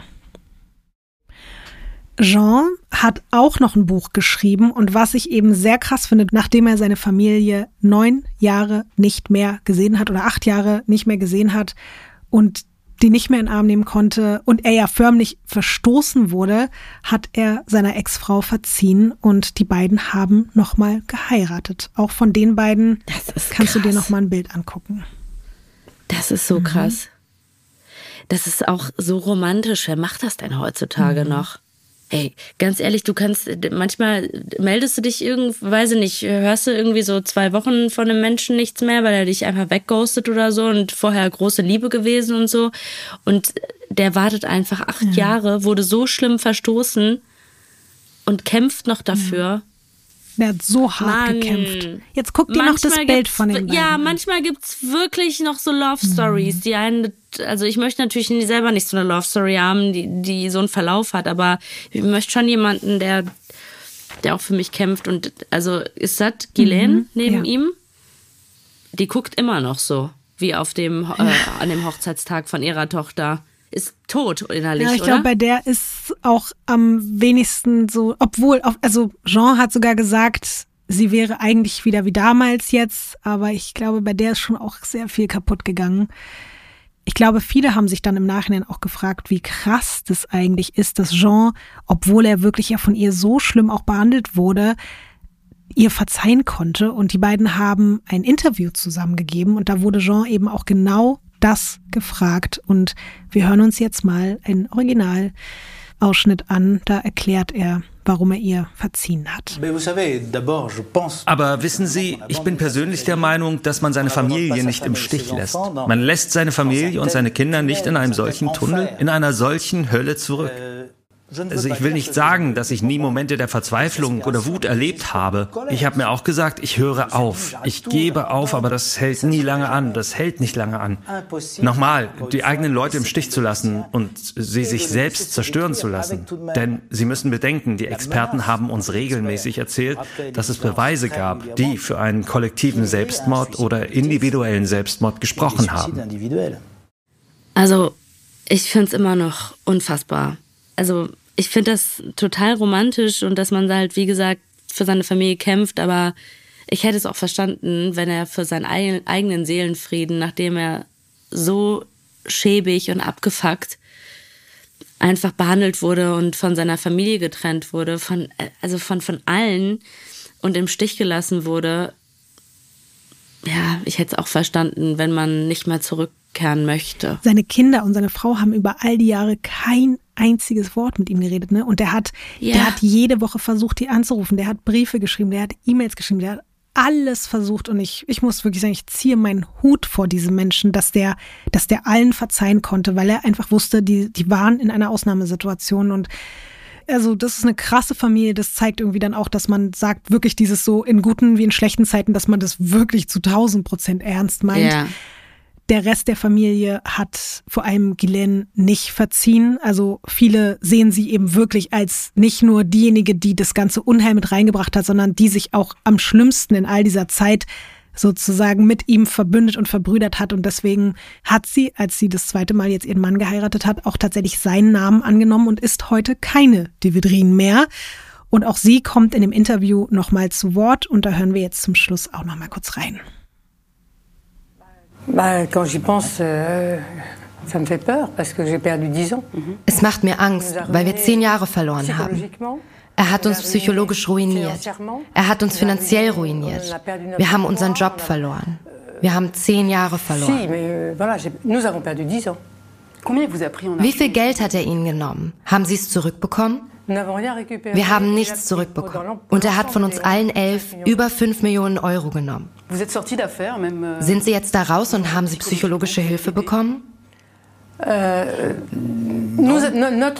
wir kämpfen jeden Tag, zu leben und zu erkennen, dass wir zusammen sind, mit unseren Kindern und Enkeln. Das ist die beste Therapie, die es gibt. Findest du das gerechtfertigt, dass man ihr das in die Schuhe schiebt? Ich kann ein bisschen verstehen, dass man es so stark mit ihr assoziiert, dass es allen passiert ist. Aber auf der anderen Seite, ja, ich finde, die Schuld, die sie sich jetzt aufgelastet hat, ist auch nicht sehr viel größer als die der anderen. Deswegen, aber wir waren natürlich nicht dabei. Vielleicht sind auch alle so traumatisiert, auch durch sie und ihr Verhalten, dass man da einfach nicht wieder zurück kann. Ich, ich weiß es nicht. Das würde ich verstehen, wenn man einfach Gesichter nicht mehr so sehen kann oder der Zusammenhalt aufgrund der Geschichte nicht mehr funktioniert. Ich finde aber, dass sie sich das ganz schön leicht machen, indem die sagen, ja, sie ist schuld daran. Natürlich hat sie ihn mitgebracht, aber alle anderen waren ja auch begeistert von ihm und haben ihm geglaubt und waren mit in dem ganzen Ding involviert, weißt du? Mhm. Also, ja, ist auf jeden Fall, ist komplex. Kann man jetzt nicht irgendwie runterbrechen ist wahnsinnig tragisch und furchtbar, was da passiert ist. Sie tut mir auch nicht weniger leid als die anderen, muss ich sagen. Also ich habe da auch großes Mitgefühl, dass sie vielleicht einfach in so einer psychischen, instabilen Lage an wirklich das, den falschesten Menschen auf der Welt geraten ist und dass sie da in einen Strudel reingeraten ist, der vielleicht eben auch mich hätte treffen können oder dich oder andere Menschen und dass man dann noch seine ganze Familie mit damit reinzieht und so viele Leben irgendwie zerstört, das ist schon wirklich, es ist einfach schrecklich. Ihr wird es wahrscheinlich auch für immer, es wird sie für immer begleiten und deswegen ist, glaube ich, ihre eigene Strafe auch eh schon genug. Und apropos Strafe, Thierry Tilly hat ja dann seine Haftstrafe abgesessen und zwar in verschiedenen Haftanstalten. Der wurde nämlich immer wieder verlegt, weil jedes Mal die Gefängnisverwaltung in wirklich verschiedensten Gefängnissen besorgt war, dass er Mitgefangene psychisch manipulieren könnte. Und alleine das zeigt ja auch wieder, dass dieser Typ einfach ein, das ist ein Ausnahmemanipulator und auch was diese Gefährlichkeit betrifft, dass das eher wieder dafür spricht, dass er nur so getan hat, als wäre er wahnsinnig auf der anderen Seite ist dann Folgendes passiert. 2018 wurde er nämlich entlassen, aber nur kurze Zeit später ist er auf der Straße komplett ausgerastet, durchgedreht, zusammengebrochen und wurde dann in eine psychiatrische Anstalt gebracht. Und dort scheint er sich bis heute aufzuhalten. Man kann aber auch davon ausgehen, dass er irgendwann mal entlassen wird. Und dann wird er einfach ein freier Mann sein, der in Frankreich oder in der Schweiz oder in Deutschland oder wo auch immer rumläuft und sein Treiben weiter fortsetzt. Ich hoffe nie, dass der in meine DMs leidet. Das hoffe ich wirklich auch wirklich? für dich und für uns alle, Ines. Das hoffe ich wirklich sehr, sehr doll. Oh Gott. Ja, das war die Geschichte vom meisterhaften Manipulator. Arschloch. Das Meisterarschloch. Ja. Ja, Ines, wie fühlst du dich? Was denkst du? Was, mit was für Gedanken wirst du gleich aus diesem Abend herausgehen? Also, das Positive ist auf jeden Fall, dass es Leute schlimmer getroffen hat als mich mit meiner Anti-Fluchkerze und auch schon anderen Dingen, die ich mir habe andrehen lassen. Und ähm, ich finde das aber wirklich unfassbar, wie groß das werden kann, was das für ein Ausmaß treffen kann. Und ich habe irgendwie das Gefühl, äh, jetzt auch das letzte Foto, was ich da sehe, auch wenn Jean zurückgekehrt ist und ihr hoffentlich ganz viel Liebe gegeben hat, was ich glaube, nach all dem, was er jetzt auch die Jahre über getan hat. Wenn ich ihren Blick sehe, ich glaube ganz ehrlich, dass bei ihr für immer was gestorben ist. Ehrlich gesagt, ein riesig großer Teil. Ich finde das so widerlich, was dieser Mensch angerichtet hat. Deswegen hoffe ich nicht, dass er jemals wieder frei gelassen wird und andere Menschen so zerstört. Ja, also ich wahrscheinlich ging es den allen auch psychisch nicht so gut, dass da die Möglichkeit war, sich da so reinzuzecken, aber ach komm, ey, was heißt auch schon, dass es einem gut gehen muss, damit man äh, gewappnet mhm. ist vor so einer Scheiße. Ich glaube, das kann wirklich jedem passieren. Das hast du auch schon mal in einer mhm. anderen Folge äh, sehr gut dargestellt und uns alle gescammt. ähm, wie hieß die Folge nochmal, falls es jemand hören Der möchte? Der dubiose Doktor. Genau, der dubiose Doktor. Aber genau daran musste ich auch denken, weil als ich jetzt hier mich mit dem Fall beschäftigt habe, habe ich auch wieder so alte Zeitungsartikel von früher gefunden. Und da wird diese Familie einfach als dumm bezeichnet und so. Heutzutage, glaube ich, sind wir alle auch da so ein bisschen sensibilisiert, dass wir uns vorstellen können, wahrscheinlich auch natürlich durch all das, was man so im Internet erlebt und dass man so mitkriegt, was für Scam-Maschen es gibt und dass die Großeltern hier mit irgendwelchen anrufen und man selber irgendwelche Leute bei irgendwelchen Dating-Apps und so kennenlernen kann und dass es alles wahrscheinlich ein bisschen schneller geht als damals. Aber damals, glaube ich, hat man wirklich so gedacht, ja, uns passiert doch sowas nicht und wenn einem sowas passiert, dann ist man dumm. Und dieser Beweis, dass da Leute sind, die vermeintlich in den Augen der Gesellschaft alle so schlau sind und studierte Leute sind und reiche Leute sind mhm. und so, mhm. dass denen das passiert ist, das hat, glaube ich, so viele Leute so anders so verwirrt an diesem Fall, dass für die nur klar war, ja, dann müssen die ja irgendwie doch dumm sein. Und am Ende des Tages, glaube ich, waren das alles irgendwie verlorene Seelen und nicht alle nur gute sehen, sondern ich glaube, die waren auch verloren in ihren Eitelkeiten und verloren in ihren komischen alten Traditionen und in ihrem Denken. Wir wollen aber hier für immer dieses krasse Adelsgeschlecht sein und das hat die, glaube ich, so empfänglich gemacht für diesen meisterhaften Manipulator. Aber das entschuldigt natürlich trotzdem nichts so und niemand ist daran schuld. Genau, weil das fand ich, fand ich so krass, dass dann auch zum Beispiel eine Christine später gesagt hat, sie ist so glücklich, dass die Justiz sie alle als Opfer gesehen haben und eben nicht gesagt hat, ihr habt euch freiwillig in die Hände eures Henkers sozusagen begeben, sondern ihr wurdet so lange manipuliert, bis ihr alle keine Wahl mehr hattet.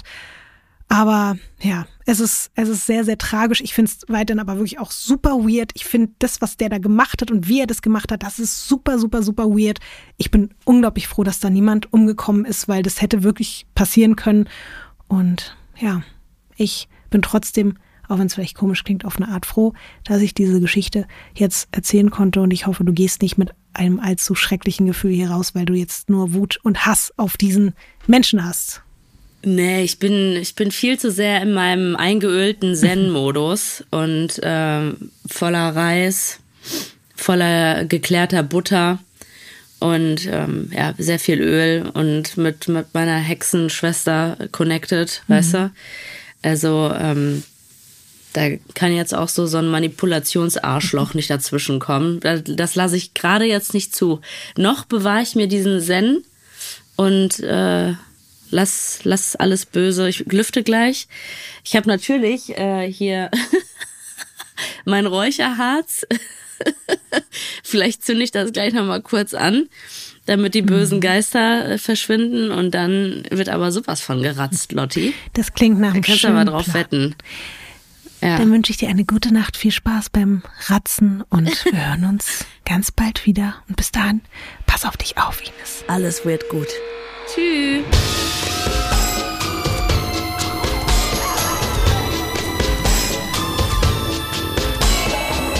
Crimes ist ein Studio Womans Original nach einer Schnapsidee von Visavi und Ines Agnoli. Skript und Recherche Visavi.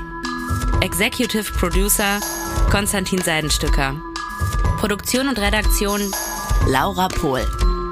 Musikton und Schnitt Christian Pfeiffer und Chris Kahles.